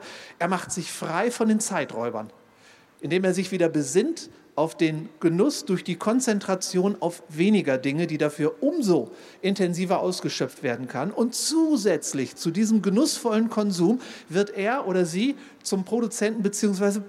zur Produzentin und dann werden natürlich viele sagen, aber das geht doch gar nicht. Ich kann doch nicht hier rumschrauben an dem Notebook, dann noch den Stuhl reparieren, dann noch das Fahrrad instand halten. Das müssen sie auch nicht. Prosumenten und Prosumenten sind sehr, sehr sozial orientierte Lebewesen, wenn ich das mal so sagen darf. Sie schließen sich zu Netzwerken zusammen. Und wenn Sie ein Netzwerk haben, eine Nachbarschaft, einen Freundeskreis, einen Kollegenkreis, eine sogenannte Peer Group oder wie immer Sie das nennen wollen, wo 20 solcher Prachtexemplare von Prosumentinnen und Prosumenten ihr Unwesen treiben, dann werden Sie erleben, ein Prosument sagt, ich habe eine kleine äh, Streuobstwiese oder ich habe einen Garten und ich bin hier der Gärtner und kommt mir bitte nicht mit Fahrrädern, Notebooks und Jeans. Davon will ich nichts wissen. Ich konzentriere mich auf das, wozu ich Bock habe und das ist Gärtnern. Aber ich kann von dem Obst und dem Gemüse etwas abgeben und als Gegenleistung dafür kann ein Prosument oder eine Prosumente Nummer zwei meine Hosen mal ein bisschen auf Vordermann bringen, um mir dabei zu helfen, weniger Geld für Jeans zu brauchen. Dafür helfe ich ja um weniger Geld zu brauchen, um Nahrungsmittel zu kaufen. Ein dritter Prosument repariert dann eben Notebooks oder Möbel und noch eine Prosumentin ist eben gut da drin, äh, vielleicht sogar auch Autos zu reparieren. Und dann kommt eine Prosumentin, nein, ein Prosument wird das sein, das sind immer Prosumenten, also Männer, die sagen, aber ich kann doch nichts.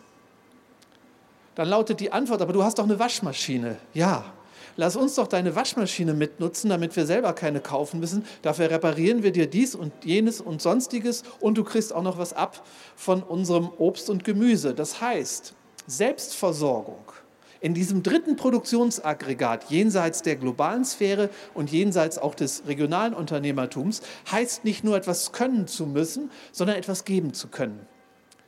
Und dann gibt es Nachbarschaften, in denen einer ein Auto hat dafür aber keine Waschmaschine und auch keine Schlagbohrmaschine. Und dieses Auto können diejenigen mitnutzen, von denen einer die Schlagbohrmaschine, aber kein Auto hat und jemand anders die Waschmaschine, aber kein Auto und keine Schlagbohrmaschine hat. Das heißt, das Teilen, Tauschen, gemeinschaftliche Nutzen ist ein super Trick, um jenseits des Selbstproduzierens und des Selbstreparierens mit weniger Geld auszukommen. Das Glockengeläut nehme ich jetzt zum Anlass, meinen Vortrag hier spontan zu beenden, damit Sie noch die Gelegenheit haben, mir Fragen zu stellen und ich es dann noch schaffe, meinen Zug zurück nach Oldenburg zu kommen. Ich möchte Ihnen danken dafür, dass Sie diesen manuellen, analogen Horrorfilm, den ich heute präsentiert habe, ausgehalten haben.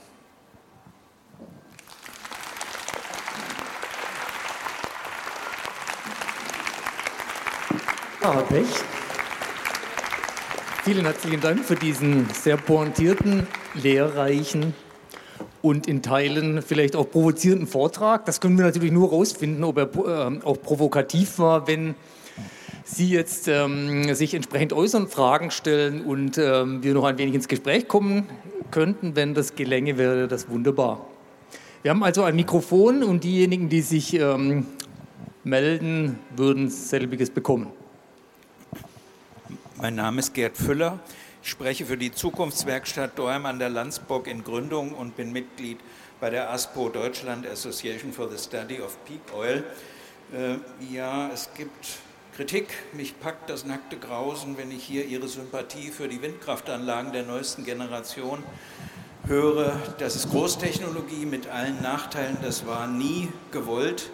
Da gibt es Alternativen, zum Beispiel die höhenvariable Windkraftanlage von Konrad Zuse, die haben Sie nicht erwähnt. Aber eines, äh, darauf möchte ich mich konzentrieren. Äh, Sie haben vielleicht mitgewirkt bei der Peak-Oil-Studie Herausforderung für Sachsen von Norbert Rost.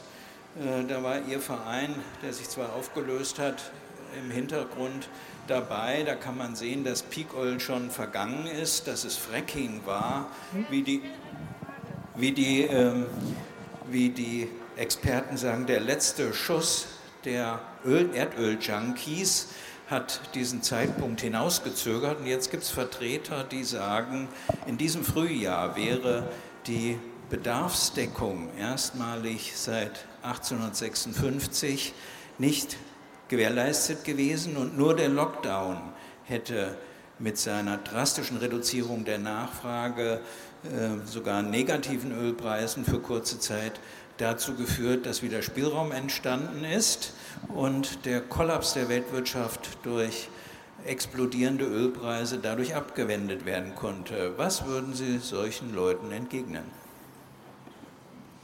Also, ich finde Ihre Darlegung einfach nur zu drastisch. Das ist alles. Ansonsten haben Sie nicht Unrecht. Ich habe doch ausdrücklich gesagt, dass man die Windkrafttechnologie gerade nicht zum ökologischen Nulltarif bekommt. Gleichwohl müssen wir die Frage beantworten, wie wir in einer modernen Gesellschaft weiter existieren können, äh, weil Elektrizität nötig ist. Das Konzept von Herrn Zuse ist eines, von dem ich schon mal gehört habe, aber das hat jetzt allein aus Platzgründen in meinem Vortrag äh, keine Erwähnung gefunden. Ich finde es interessant, auch solche Konzepte zu verfolgen. Warum nicht? Aber ich bin der festen Überzeugung, dass bei aller Kritik an der Windkraft es ohne Windkraft auch nicht geht.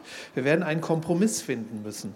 Wenn wir die Landschaftsverbräuche der Windenergie mindern wollen, wäre mein Vorschlag, 50 Prozent der deutschen Autobahnen stillzulegen, um dort die Anlagen hinzubauen und ungefähr 80 Prozent der Flughäfen, weil Flugzeuge zu benutzen das ökologisch schädlichste ist, was ein Mensch auf diesem Planeten legal tun kann, um einen bestimmten Geldbetrag in CO2-Äquivalente zu verwandeln. Das ist ein Fakt. Und wenn wir dann äh, so viele also brachgefallene Flächen haben, die wir gar nicht renaturieren können, weil es einfach nicht geht. Äh, ich habe mal so ein Projekt erlebt, wo eine Flugpiste selbst auf einem kleineren Flughafen zurückverwandelt werden sollte. Das geht gar nicht. Also machen wir es nicht, bauen da die Anlagen hin. Aber trotzdem ist das ja kein Gegenargument, sondern ich möchte das ein bisschen nivellieren.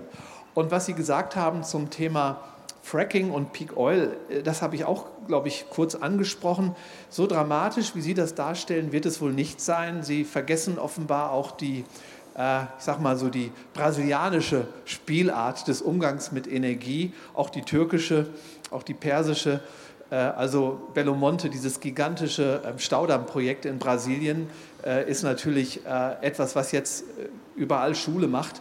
Das heißt, es ist eine Art letzter Schuss. Das heißt, ganze Landschaften werden verwandelt, weil eben Großstaudammprojekte umgesetzt werden, auch in Hasankeyf jetzt in der Türkei. Und natürlich gibt es dann die Öl- und Teersande in Alberta, also in Kanada, was ein wesentlicher Faktor ist. Ähm, das heißt, der Zusammenbruch des Energiesystems ist nicht so nahe, wie Sie sich das vorstellen, und trotzdem ist er nahe genug, sodass ich Ihnen auch nicht widersprechen kann. Äh, also diese Entwarnung, die manche meinen, geben zu können, ja, Peak Oil hat gar, kein, äh, gar kein, äh, keine Relevanz oder so, also die weise ich genauso zurück wie Sie. Also es ist alarmierend. Wir brauchen einen anderen Umgang mit Energie und äh, für mich ist das nur ein Wort, nämlich Reduktion. Aber das ist eigentlich keine richtige Gegenrede. Ähm, ich hatte noch eine Frage und zwar habe ich erst letztens ein Interview bzw. einen Beitrag irgendwie im Fernsehen gesehen, wo Sie äh, auch eingeladen waren neben ähm, Herrn Professor Hans-Werner Sinn. Und ich wollte gerne, also ich meine, natürlich hatte er eine konträre Position ähm, im Gegensatz zu Ihnen. Und ich wollte Sie fragen, ob Sie denken, dass die Ökonomen ähm, so sehr im Status quo mit ihrem Denken verhaftet sind, dass sie halt die Zeichen der Zeit einfach ignorieren und denken, es könnte immer so weitergehen, oder ob da auch andere Motive dahinter stehen. Weil ich höre immer wieder dieselben Versprechungen, dass, also ich studiere beispielsweise Informatik und ein großes Versprechen ist halt, dass durch die Automatisierung die Menschen in Zukunft weniger arbeiten werden. Wir werden irgendwie alle in einem Paradies leben. Ist, äh, also ich meine, selbst Keynes hat das ja vor Jahrzehnten schon vorhergesagt und es ist ja nicht eingetreten. Und ich frage mich, ob da auch etwas anderes dahinter steckt. Also ob diese Ökonomen wirklich einfach so verblendet sind, ähm, immer noch zu behaupten, dass Technologie alles besser macht. Und ähm, dann meine zweite Frage bezieht sich darauf, ähm, inwiefern äh, das also national umsetzbar ist, was äh, Sie sich vorstellen, weil Deutschland ist ja auch in vielerlei internationale Abkommen ähm, ja, involviert. Also beispielsweise gibt es ja auch ähm, glaube ich, den, also die Welthandelsorganisation oder so, die sich auch dafür einsetzt, dass äh, es halt äh, Freihandel zwischen vielen verschiedenen Ländern in der Welt gibt und wir müssten uns ja dann aus solchen Abkommen weitestgehend zurückziehen ähm, und halt auch in so eine protektionistischere Politik wieder zurückfallen. Inwiefern denken Sie, ist das politisch machbar auf einer nationalen Ebene? Ja, vielen Dank für diese wirklich zwei wichtigen Fragen. Zum Ersten, nein, ich meine, ich bin natürlich ein Dissident unter den Ökonomen und Ökonomen und das habe ich wirklich fast im Wortsinne auch immer wieder am eigenen Leibe erfahren müssen, indem ich äh, an bestimmten Stellen meiner Karriere abgehalten wurde davon, äh, also ganz bestimmte Stufen zu erklimmen. Also das, was da in Oldenburg passiert, das ging ja nun durch die Medien, das kann ich jetzt hier nicht wiederholen, aber das spricht Bände ja, im Hinblick auf meine Position innerhalb der Wirtschaftswissenschaften. Aber aus dieser Position heraus würden Sie jetzt wahrscheinlich erwarten, dass ich jetzt äh, sage, die sind alle verrückt und die äh, werden von irgendwelchen merkwürdigen äh, vielleicht Motivationen oder Anreizsystemen geleitet oder wie auch immer. Aber wissen Sie, die Volkswirtschaftslehre in Deutschland ist natürlich ein Spiegel dieser Gesellschaft.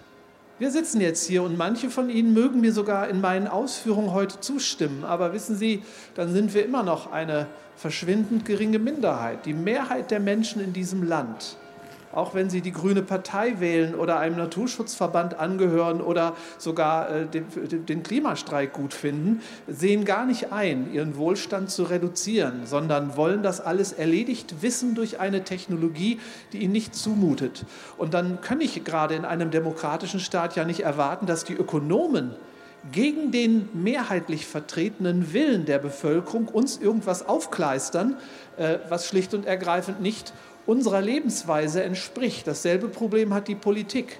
In einer Demokratie kann eine Regierung vieles. Eins kann sie niemals. Sie kann nichts tun, was der Lebensrealität der Wählermehrheit widerspricht. Und die Wissenschaften sind auch immer so ein bisschen in diesem Rechtfertigungszwang. Wissen Sie, das ist dann auch der Grund, weshalb ein Hans-Werner Sinn gerade erfolgreich ist mit seinen Thesen. Ich glaube, sein neues Buch ist schon wieder ein Kassenschlager.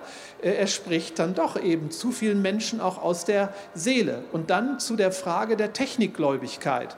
Wissen Sie, unser ganzes Bildungssystem ist doch darauf ausgelegt, eben Technikgläubigkeit zu schüren auch jungen Menschen, selbst wenn es um Bildung für nachhaltige Entwicklung geht, denen einfach immer beizubringen, wie eine PV-Anlage funktioniert und was sie unterscheidet von einer solarthermischen Anlage und wie wunderbar doch äh, Kraft-Wärme gekoppelte Anlagen sind, was übrigens stimmt. Aber nirgends werden Lebensstilfragen, werden Fragen eines kulturellen Wandels zum weniger thematisiert, um diesen Möglichkeiten den Grauen zu, das Grauen zu nehmen, also den Schrecken. Das heißt also, es sind nicht die Wissenschaftlerinnen und Wissenschaftler allein, schon gar nicht die Ökonominnen und Ökonomen, sondern es ist schon auch die Gesellschaft als Ganzes. Und da brauchen wir auch auf dem Campus einer jeden Hochschule sowas wie vielleicht Gegenmodelle, auch manchmal einen kleinen Aufstand. Ich selber lehre ja in Siegen nicht zufällig im Masterprogramm Plurale Ökonomik. Und die plurale Ökonomik, das wird Sie vielleicht sogar auch ein bisschen freuen, greift wirklich auch diese beiden Aspekte auf, die Sie angesprochen haben. Können nicht Hochschullehrerinnen und Hochschullehrer andere Thesen vertreten? Und zwar auf gleicher Augenhöhe mit denen, die vielleicht ein, ein Hans-Werner Sinn vertritt, weil ich möchte den nicht nach Hause schicken. Ich glaube, es ist ein kluger Mann. Er hat aber eine andere Weltsicht, er hat eine andere Sozialisation, auch wissenschaftlicherseits. Und wenn wir es wenigstens schaffen könnten, auf, ich sage das nochmal, auf gleicher Augenhöhe die unterschiedlichen Positionen gelten zu lassen, dann wäre schon viel gewonnen. Und das haben wir deshalb nicht, weil die Gesellschaft diesen Druck nicht ausübt. Wenn Sie sich anschauen, wie viele junge Menschen sich immer noch einschreiben, in Studiengänge der Volkswirtschaftslehre, wo genau das gelehrt wird. Erstens Wachstum, zweitens technologischer Fortschritt. Dann merken Sie, dass das ja auch eine Form der Entscheidung ist. Das ist ja fast auch so eine kleine Marktwirtschaft. Also das heißt, diese Dogmatik, die so wachstums- und technologieverhaftet ist, erfreut sich immer noch höchsten Zuspruchs. Und in der Politik, wissen Sie, es gibt im Bundestag keine einzige wachstumskritische oder technologiekritische Stimme. Es gibt im Deutschen Bundestag nur Überbietungswettbewerbe darin, den Menschen noch mehr Wohlstand zu versprechen, noch mehr Digitalisierung zu versprechen, noch mehr Globalisierung zu versprechen, bei gleichzeitig angeblich hinreichender Vorsorge für die Ökologie. Und es gibt nicht eine Gegenstimme. Und wir haben dieses Parlament verdammt noch mal gewählt. Aber trotzdem, danke. Ich, äh, Sie sprachen mir aus der Seele, was Sie sagen.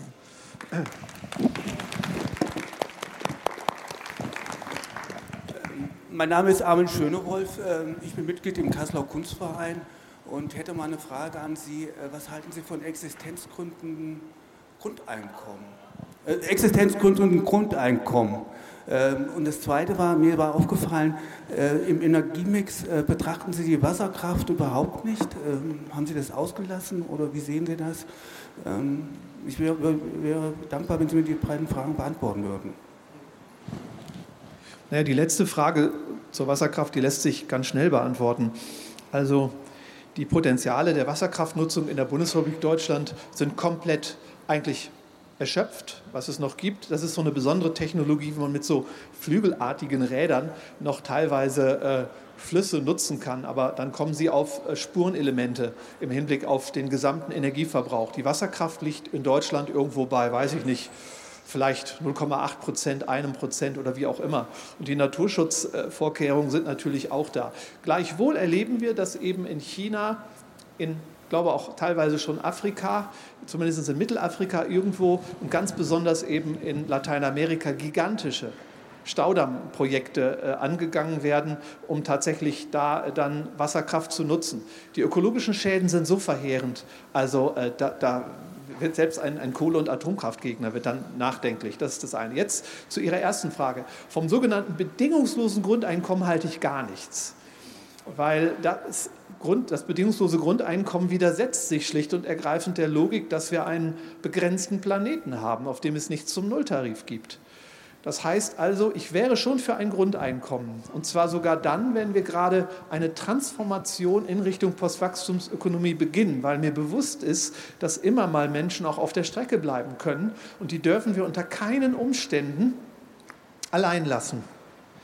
Aber ich wäre dann für ein bedingungsvolles Grundeinkommen, eines, das sich wirklich auch schon an Bedarfsgruppen richtet und nicht an diejenigen, die sehr wohl in der Lage sind, das Hinreichende zu leisten, um sich zu versorgen. Oder aber, das wäre auch ein bedingungsvolles Grundeinkommen, eines, das gekoppelt ist daran, dass die Person, die dieses Einkommen erhält, auch sagen kann, was sie bereit ist, für die Gemeinschaft zu leisten.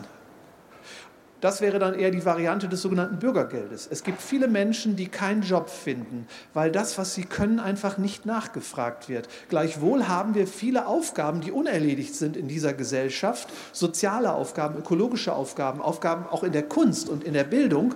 Und zu sagen, dass Menschen, die hier etwas beitragen, wollen oder können, die auch wirklich zu würdigen dadurch, dass sie ein Bürgergeld oder eben ein bedingungsvolles Grundeinkommen erhalten, das finde ich gut, weil es gerecht ist und weil es auch diesen Menschen ein Selbstwertgefühl gibt. Menschen, die ohne etwas zu leisten einfach die Hand ausstrecken und sagen, ich hätte da gern Tausi, äh, bedingungsloses Grundeinkommen, würdigen ihre Existenz nicht, auch nicht ihre soziale Stellung. Die Hoffnung, dass ein bedingungsloses Grundeinkommen diese Gesellschaft gerechter macht, die halte ich für trügerisch. Aber jetzt gebe ich Ihnen noch eine andere Antwort. Die kennen viele, das ist meine Standardantwort. Wenn mir ein Engel erscheint, nachts, und sagt, so, Pech, Du hast die Wahl zwischen drei Zukunftsszenarien. Erstens so weiter wie bisher, so Hans-Werner Sinnmäßig oder so. Oder wie die Grünen, das ist ja dasselbe. Oder ein bedingungsloses Grundeinkommen oder Postwachstumsökonomie. Dann werde ich diesem Engel, der heißt wahrscheinlich Raphael oder so ähnlich, dann werde ich ihm sagen, natürlich, du weißt, du kennst mich doch, sage ich dem Engel, äh, ich nehme natürlich die Postwachstumsökonomie. Dann fährt der Engel nach oben, kommt zurück, sagt, ach, der Chef hat im Regal geguckt. Die Postwachstumsökonomie ist ausgegangen. Du kannst dich nur noch entscheiden zwischen weiter so und der Einführung eines bedingungslosen Grundeinkommens. Dann glauben Sie mir mal, dass ich nicht eine Sekunde zögere und dem Engel sage, sag dem Chef, ich will das bedingungslose Grundeinkommen für alle. Das ist mir dann immer noch lieber als weiter so. Aber meine Trumpfkarte ist, dass ich finde, dass die Umverteilung der Arbeit und die Kombination der Versorgungssysteme in Verbindung mit Suffizienz, ich finde, das ist eine gerechtere, eine realistischere äh, und ökologisch verträglichere Vorgehensweise. Trotzdem habe ich großen Respekt vor den Menschen, die aus Sorge um den sozialen Zusammenhalt das bedingungslose Grundeinkommen fordern und damit eine Debatte auslösen, die wir sehr wohl brauchen.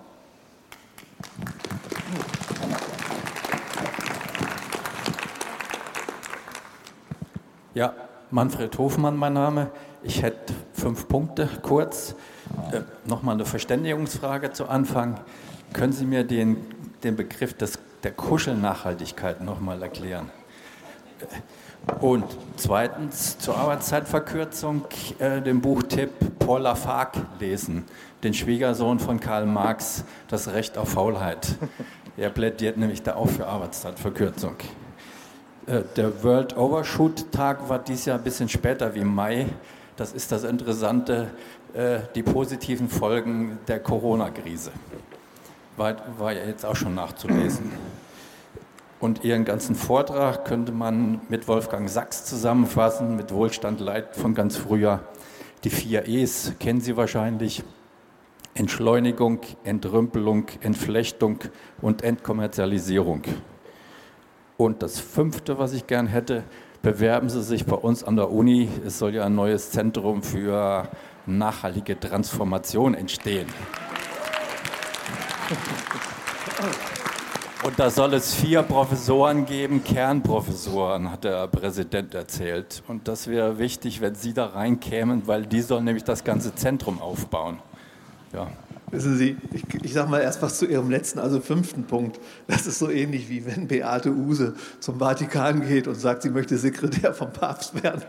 Äh, ach, ich habe das schon geübt. Ich habe mich hier schon beworben an der Uni. Glauben Sie, die haben mich, die haben mich auch nur eingeladen. Wenn ich Ihnen die Gründe dafür nennen würde, warum die mich nicht eingeladen haben, Sie würden sich totlachen. Einmal hat es hier ein Berufungsverfahren gegeben. Da hat dann der Berufungskommissionsvorsitzende, der mich persönlich noch kannte, gesagt, ja, den Pech können wir gleich aussortieren, der fliegt ja nicht. Sie kriegen heute an einer Universität, lachen Sie nicht, kriegen Sie keine Stelle als, zumindest als Professorin oder Professor, wenn Sie nicht einen brutalst ökologisch ruinösen Lebensstil führen. Sie müssen also ständig dann, dann fliegen Sie nach Taipei und halten einen Vortrag von 20 Minuten, der schon vor 30 Jahren langweilig gewesen wäre. Aber Sie können dann wenigstens vorweisen, dass Sie auf dem internationalen Parkett des wissenschaftlichen Sehens und gesehen werden, werden sie also irgendwie präsent sind. Okay, jetzt der Reihe nach. Wolfgang Sachs, Spitze. Sie haben recht, dass dieser kleine Artikel von ihm mit den vier E's, der war sehr wichtig. Aber ich habe auch mit Wolfgang Sachs den einen oder anderen Disput gehabt und ich habe ja heute auch die Postwachstumsökonomie nur in ganz groben Skizzen vorstellen können. Es gibt da schon noch Unterschiede, Ergänzungen und sicherlich auch an manchen Stellen noch andere Auffassungen. Trotzdem ist das ein ganz toller Beitrag von Wolfgang Sachs gewesen, vielleicht einer der wichtigsten überhaupt. Da würde ich Ihnen total recht geben. Jetzt muss ich aufpassen, dass ich das noch auf die Reihe kriege, weil fünf Punkte ist nicht wenig. Ähm, können Sie noch mal ganz kurz, äh, der erste war. Der erste war der erste war nochmal die Frage nach Ach der so. Kuschelnachhaltigkeit. Ja, genau, genau, und das zweite war Lafargue. Genau. Ja, Lafargue ist groß. Also das, Sie haben das gehört, ja. Das war, ein Lese, das war eine Leseempfehlung. Viel besser als dieser Schrott hier. Wirklich. Man hat recht, man hat recht.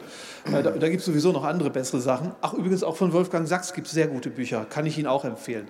So, jetzt Kuschelnachhaltigkeit ganz kurz. Das ist eben die Idee des grünen Wachstums. Also, dass doch die Technik uns hilft, dass wir, äh, das hat auch die Dame da hinten ja heute angesprochen, also dass man das Wachstum dadurch retten kann, dass man eben mit ökologischer Effizienz, Kreislaufwirtschaft und regenerativen Ressourcen diese Entkopplung hinbekommt. Ne? Kuschel deshalb, weil das ist dann im Prinzip so eine Art, wasch mir den Pelz, aber mach mich nicht nass. Also so eine Art Gewissensberuhigung. Ne? Ah, okay, äh, denn die deutsche Energiewende oder auch das Programm der Grünen ist ja auch eine Gewissensberuhigung. Das ist doch schön, nicht wie beim Therapeuten. Sie sind ganz schlecht drauf, weil sie einen Schuldkomplex haben und sie gehen zum Therapeuten und der verschreibt ihnen etwas und dann gehen sie ganz beschwingt nach Hause und sind befreit von dieser Last. Und äh, das macht ja die Politik teilweise auch und äh, in der Nachhaltigkeitsdebatte auch und das nenne ich eben Kuschelnachhaltigkeit. Okay. Ich glaube, jetzt haben wir es, ne? oder? Habe ich noch was vergessen? Okay.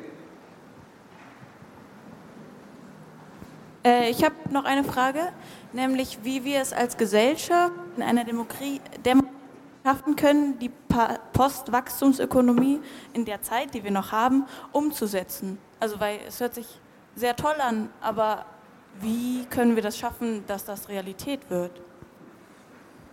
Fällt mir ein, dass ich die Frage da hinten, weil das passt dazu, nicht zu Ende beantwortet habe. Ich muss mich bei Ihnen tausendmal entschuldigen. Sie haben nämlich auch gefragt, wie wir international eine Postwachstumsökonomie umsetzen können. Sie haben auf Handelsvereinbarungen hingewiesen, sehr zu Recht, und WTO und so weiter. Okay, vielleicht kann ich das en bloc machen. Zunächst einmal, es würde, wenn wir die Angebotsseite der Volkswirtschaft postwachstumskompatibel gestalten, wird es ja nicht darum gehen, gar nichts mehr zu produzieren und nichts mehr einzuführen. Schauen Sie, wenn wir diese Mistdinger hier demnächst alle zwölf oder 15 Jahre lang so nutzen können, heißt das einfach nur, dass wir den Bedarf dritteln würden.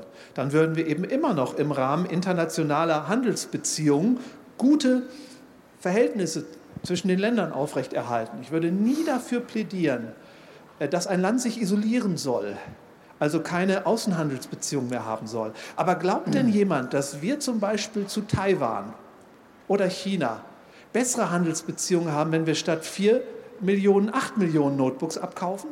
Die Beziehungen beruhen darauf, dass wir überhaupt welche haben, dass wir also einen Austauschprozess haben, dass wir uns kennenlernen und dass wir über die wirtschaftliche Beziehung vielleicht sogar auch ein bisschen mehr zum Weltfrieden beitragen können. Das ist halt eine Binsenweisheit in der Politik, die ich aber nach wie vor für relevant halte. Länder, die Handel miteinander treiben und sich auf diese Weise besser kennenlernen, sind weniger in der Gefahr, kriegerische Auseinandersetzungen vom Zaun zu brechen, als wenn man äh, sich sozusagen voneinander abkapselt. Ja? Das nochmal als Nachtrag äh, zu dem, was Sie gerade gesagt haben. Ich müsste mehr dazu sagen, aber dafür reicht die Zeit nicht. Jetzt zu Ihnen. Also wissen Sie, an einem Wendepunkt, äh, an dem wir stehen, ja, da müssen wir weil wir eben jetzt einsehen, dass die Entkopplung des auf Wachstum beruhenden Wohlstandes nicht gelingt. An diesem Wendepunkt müssen wir eben auch einsehen, dass uns die Politik nicht immer weiterhelfen kann. Es gibt in der Geschichte demokratischer Gesellschaften kein Beispiel dafür, dass jemals eine Regierung dafür gewählt wurde, dass sie sich vor das geneigte Publikum stellt und sagt, wählt mich, mit mir gibt es weniger Fleisch, weniger Elektronik, weniger Flughäfen, weniger Wohnraum und keine SUVs und auch überhaupt weniger Autos. Das tatsächlich müsste aber die Politik tun, wenn sie es ernst meinte mit einer nachhaltigen Entwicklung, die überhaupt nur ansatzweise diesen Namen verdient.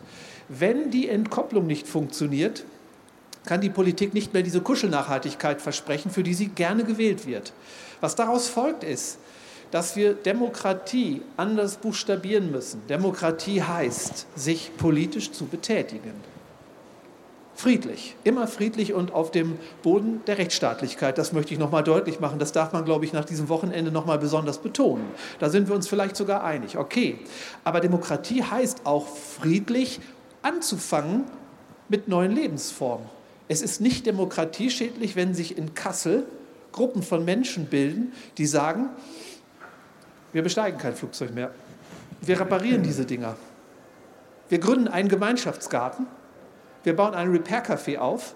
Und wir setzen uns dafür ein, dass an der Schule, wo unsere Kinder unterrichtet werden, dass dort endlich auch Nachhaltigkeitsunterricht oder auch Nachhaltigkeitsprojekte wenigstens umgesetzt werden, die dazu dienen, Menschen ökologische Verantwortung und das daraus resultierende Handlung, äh, das Handeln eben auch nahezubringen. Was ich damit sagen will, ist, der Impuls einer nachhaltigen Entwicklung, die diesen Namen verdient, und das wäre dann eine Postwachstumsökonomie, kann nur aus der Zivilgesellschaft kommen. Wenn die Menschen in Bonn, die wir Regierung nennen, wenn die sehen, dass der Fleischkonsum auch nur langsam runtergeht, werden sie sofort, dann wird auch Frau Klöckner, die Weinkönigin, äh, richtig, die ist ja auch Landwirtschaftsministerin, okay, dann wird die den Mut haben, die ist nicht so blöd, dann wird die den Mut haben, ohne Angst haben zu müssen, dass ihr die Wähler wegrennen, den Mut haben, endlich mal in der Landwirtschaftspolitik etwas zu tun, was die Fleischproduktion und die Tierquälerei endlich eindämmt. Wenn die da sehen, dass wir nicht mehr jeden Mist kaufen, sondern mehr reparieren und gemeinschaftlich nutzen, dann und nur dann kann die Politik den Mut haben, einen gesetzlichen Rahmen in Stellung zu bringen, der tatsächlich auch kompatibel ist mit weniger Produktion, mit mehr Reparatur und mit mehr gemeinschaftlicher Nutzung. Es gibt, ich fange den Satz wie gerade noch mal so an, in der Geschichte der modernen Demokratien kein Beispiel dafür, dass eine Regierung es je wagen konnte, eine Umweltpolitik umzusetzen, die nicht anknüpft an längst vorhandene gesellschaftliche Tendenzen, die nur dadurch verstärkt werden. Kein Politiker kann es wagen, uns etwas zuzumuten, was wir gar nicht aushalten können. Deswegen müssen wir der Politik durch vorgelebte Beispiele, durch einen Aufstand der Handelnden, Aufstand heißt friedlich und fröhlich und demokratisch, um das nochmal klarzustellen, der Politik zeigen, hallo, hier wo die Hand leuchtet, wir sind bereit. Liebe Politik, komm nicht mehr mit der Ausrede, dass wir das gar nicht aushalten würden, Urlaub vielleicht auch mal hier zu machen und nicht zu fliegen oder uns ein Auto zu teilen. Ich will die Beispiele nicht wieder, aus, nicht wieder aufzählen. Und das geht eigentlich am schnellsten. Wissen Sie, wie viele Jahre brauchen wir noch, dass irgendeine Regierung in Europa den Mut hat, zum Beispiel eine CO2-Steuer in Höhe von mindestens 180 Euro pro Tonne, also wirklich umzusetzen.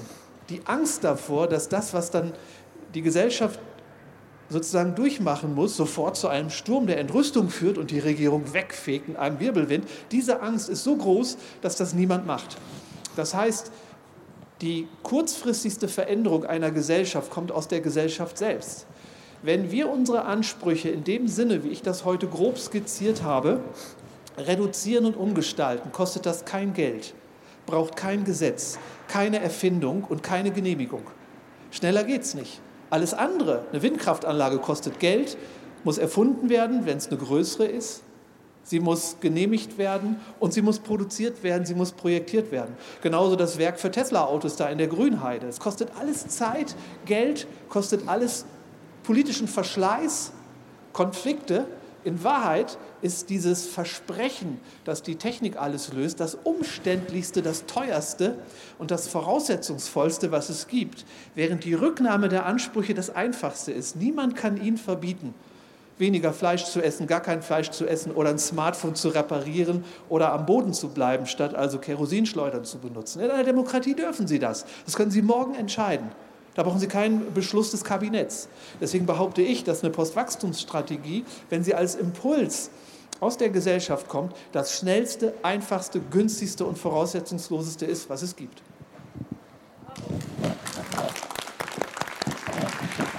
Ja, wenn es keine weiteren Fragen mehr ähm, gibt, ähm, nehmen hatte, wir das hallo? als Schlusswort. Eine Frage hätte ich noch. Und zwar, also ich würde es auch versuchen, kurz zu machen. Und zwar ja, sagten bitte, Sie was ganz Geniales, nämlich, dass man Schüler Erkältung. vielleicht mal ein Jahr lang in dieser Hinsicht, wie Sie es jetzt auch gerade dargestellt haben, unterrichten sollte. Und da ist meine Frage, ist denn da was auf den Weg gebracht? Gibt es, also Sie haben von Büchern äh, gesprochen, die Sie schreiben, aber gibt es schon, sage ich mal, eine Gruppe, die einfach sich auf den Weg macht, diese Inhalte für Schule kompatibel machen. Es passiert viel, das ist mir klar. Es gibt auch viele Diskussionen und auch viel Bewegung in Schule, aber sowas, was einen roten Faden hat, was, von, was sich durchzieht, weil ich sage mal, dieses Verzichten ist ganz schwierig. Ne? Man muss sich immer an den Schweinehund packen und das gut. Ähm, auch ähm, bildungspolitisch zu vermitteln, ist ja echt eine Kunst. Und wie gesagt, mich interessiert, ob da was auf dem Weg ist. Nee, also da habe ich nicht so wahnsinnig viel positive Mitteilungen hier zu machen.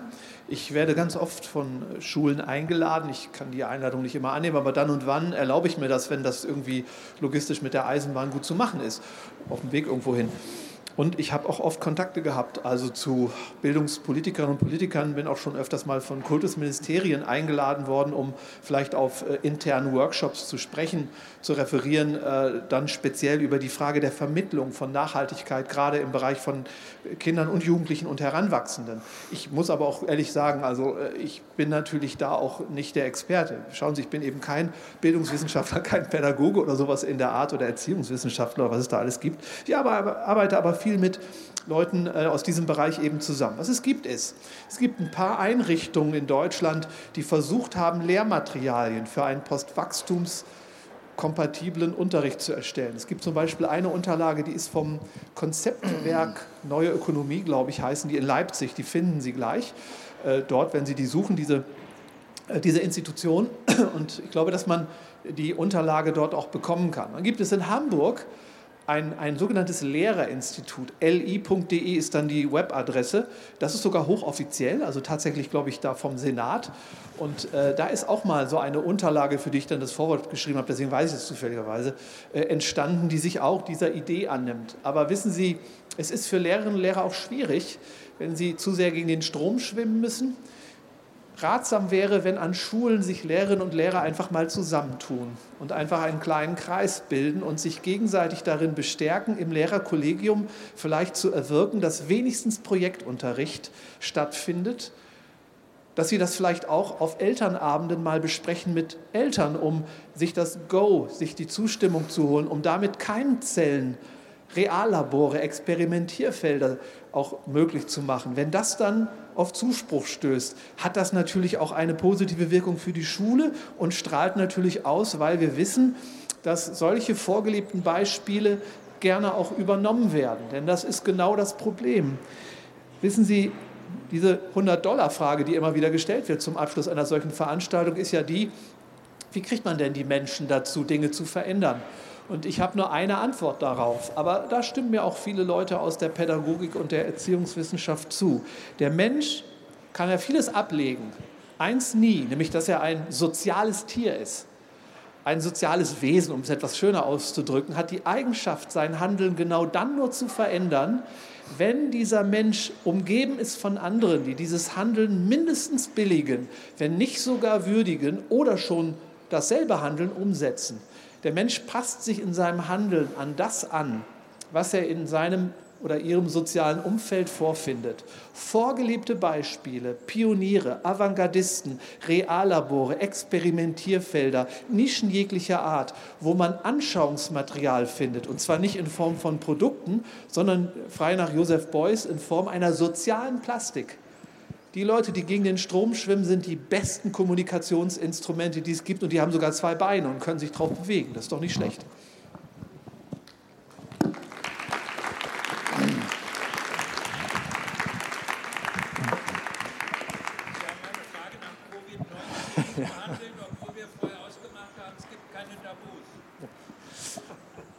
Äh, der Referen äh, Referent, sage ich schon, der Diskutant hat mich heute schon angesprochen. Wir kennen uns schon aus früheren Veranstaltungen und hatte mich gebeten, ich soll was zu Corona sagen. Ich kann dazu wenig sagen, weil ich kein Mediziner bin. Ähm, ich kann nur äh, das wiederholen, was Sie heute selber gesagt haben. Da bin ich gar nicht drauf eingegangen. In der Tat ist die Corona-Krise eine Wachstumskrise und eine Krise der Digitalisierung, weil ohne Digitalisierung wäre diese hochfrequente Austauschbeziehung zwischen Kontinenten und Ländern gar nicht möglich, die aus einer chinesischen Epidemie eine Pandemie werden lässt.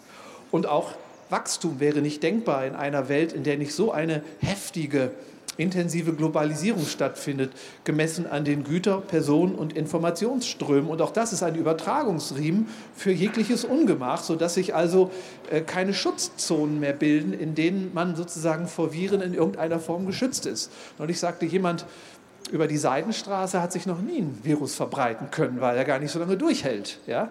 Äh, das Virus gar nicht so lange durchhält. Im Moment ist die Corona-Krise eben auch eine Chance, weil sie durch den Schatten, und Sie haben das so schön gesagt, das stimmt nämlich, oder jemand anders, oder haben Sie das gesagt? Sie waren das, haben gesagt, dass dieser World oder Country Overshoot Day jetzt in diesem Jahr sogar also tatsächlich wieder etwas weiter in die Ferne gerückt ist. Das ist aber ein singuläres Ereignisse. Sie haben mich schon ertappt, weil der Wert, den ich genannt habe, ist in der Tat von letztem Jahr. Sie haben recht, ich hatte die Zahlen eben noch nicht. So gesehen ist die Corona-Krise eine Chance, aber keine zu große. Warum? Weil die Reaktion der Politik natürlich jetzt einem Amoklauf gleicht. Das heißt, jetzt erst recht zu versuchen, über eine Verschuldungspolitik, so nach dem Motto, Geld drucken, bis das Papier ausgeht, irgendwie nichts daraus lernen zu wollen. Zugleich gibt es ich würde sagen, von Krise zu Krise eine größere Bereitschaft in einer Gesellschaft, sich dem Steigerungswahn, dem Wachstumswahn auch ein Stück weit zu widersetzen. Wir wollen mal abwarten, was daraus wird. Aber ein letzter Satz dazu. Ich möchte nicht verhehlen, wenn ich als Wachstumskritiker sage, dass die Corona-Krise viele Menschen spüren lässt, dass man mit weniger Mobilität und Konsum auch ein gutes Leben führen kann, dass die Corona-Krise auch ein Drangsal ist für viele Menschen. Alleinerziehende beispielsweise oder Leute, die als Freiberufler eine kleine Kneipe oder sowas in der Art haben. Diese Menschen leiden doch sehr unter der Krise. Und ich möchte da nicht missverstanden werden, wenn ich sage, dass die Corona-Krise zwar eine Chance bietet für neue Lerneffekte, aber wir müssen auch ein Augenmerk richten auf diejenigen, die es jetzt verdammt schwer haben. Äh, denen muss eben auch geholfen werden. Also Corona ist äh, alles andere als positiv. Ja. Ja, wir danken Herrn Pech ähm, für diese schöne Veranstaltung, Ihnen allen für Ihr Hiersein. Und bevor Sie jetzt alle äh, dieses Gelände verlassen, möchten wir noch darauf hinweisen, dass wir über unsere Organisation der Postwachstumsökonomie und ähm, dem Hineinwachsen in selbige dadurch entsprochen ha haben, dass wir diese Veranstaltung kostenfrei gestaltet haben. Ne? Und weil ja die Zurückdrängung der ähm, Macht und der Ordnung des Geldes natürlich, äh, das gehört wesentlich zu diesem Konzept. Ähm, nichtsdestotrotz ist natürlich Kunst und Kultur weiterhin abhängig vom Geld. Ne? Auch wenn es irgendwie umverteilt ähm, in die Kassen fließt, haben wir dementsprechend hier ein, eine kleine Spendenbox am Ausgang deponiert. Das ist dieses auffällig gelb gestaltete Objekt ähm, und Sie sind herzlich dazu eingeladen, nach eigenem Gutdünken dort vielleicht etwas zu hinterlassen. Damit würden Sie uns ähm, allen Gefallen tun. Sie können natürlich auch Mitglied im Kunstverein werden. Aus, ähm, äh, entsprechende Formulare finden Sie, wenn ich es recht erinnere, auch an diesem Tisch. Ähm, ansonsten bleibt mir nicht mehr viel übrig, als Ihnen einen äh, angenehmen, genussvollen ähm, Abend zu wünschen, der vielleicht wenig mit Wachstum, aber vielleicht mit dem Lob der Faulheit, frei nach Lafargue gesprochen, etwas zu tun hat. Und äh, bleiben Sie dem Kunstverein wohl ges ähm, gesonnen und Ihnen allen einen schönen Abend.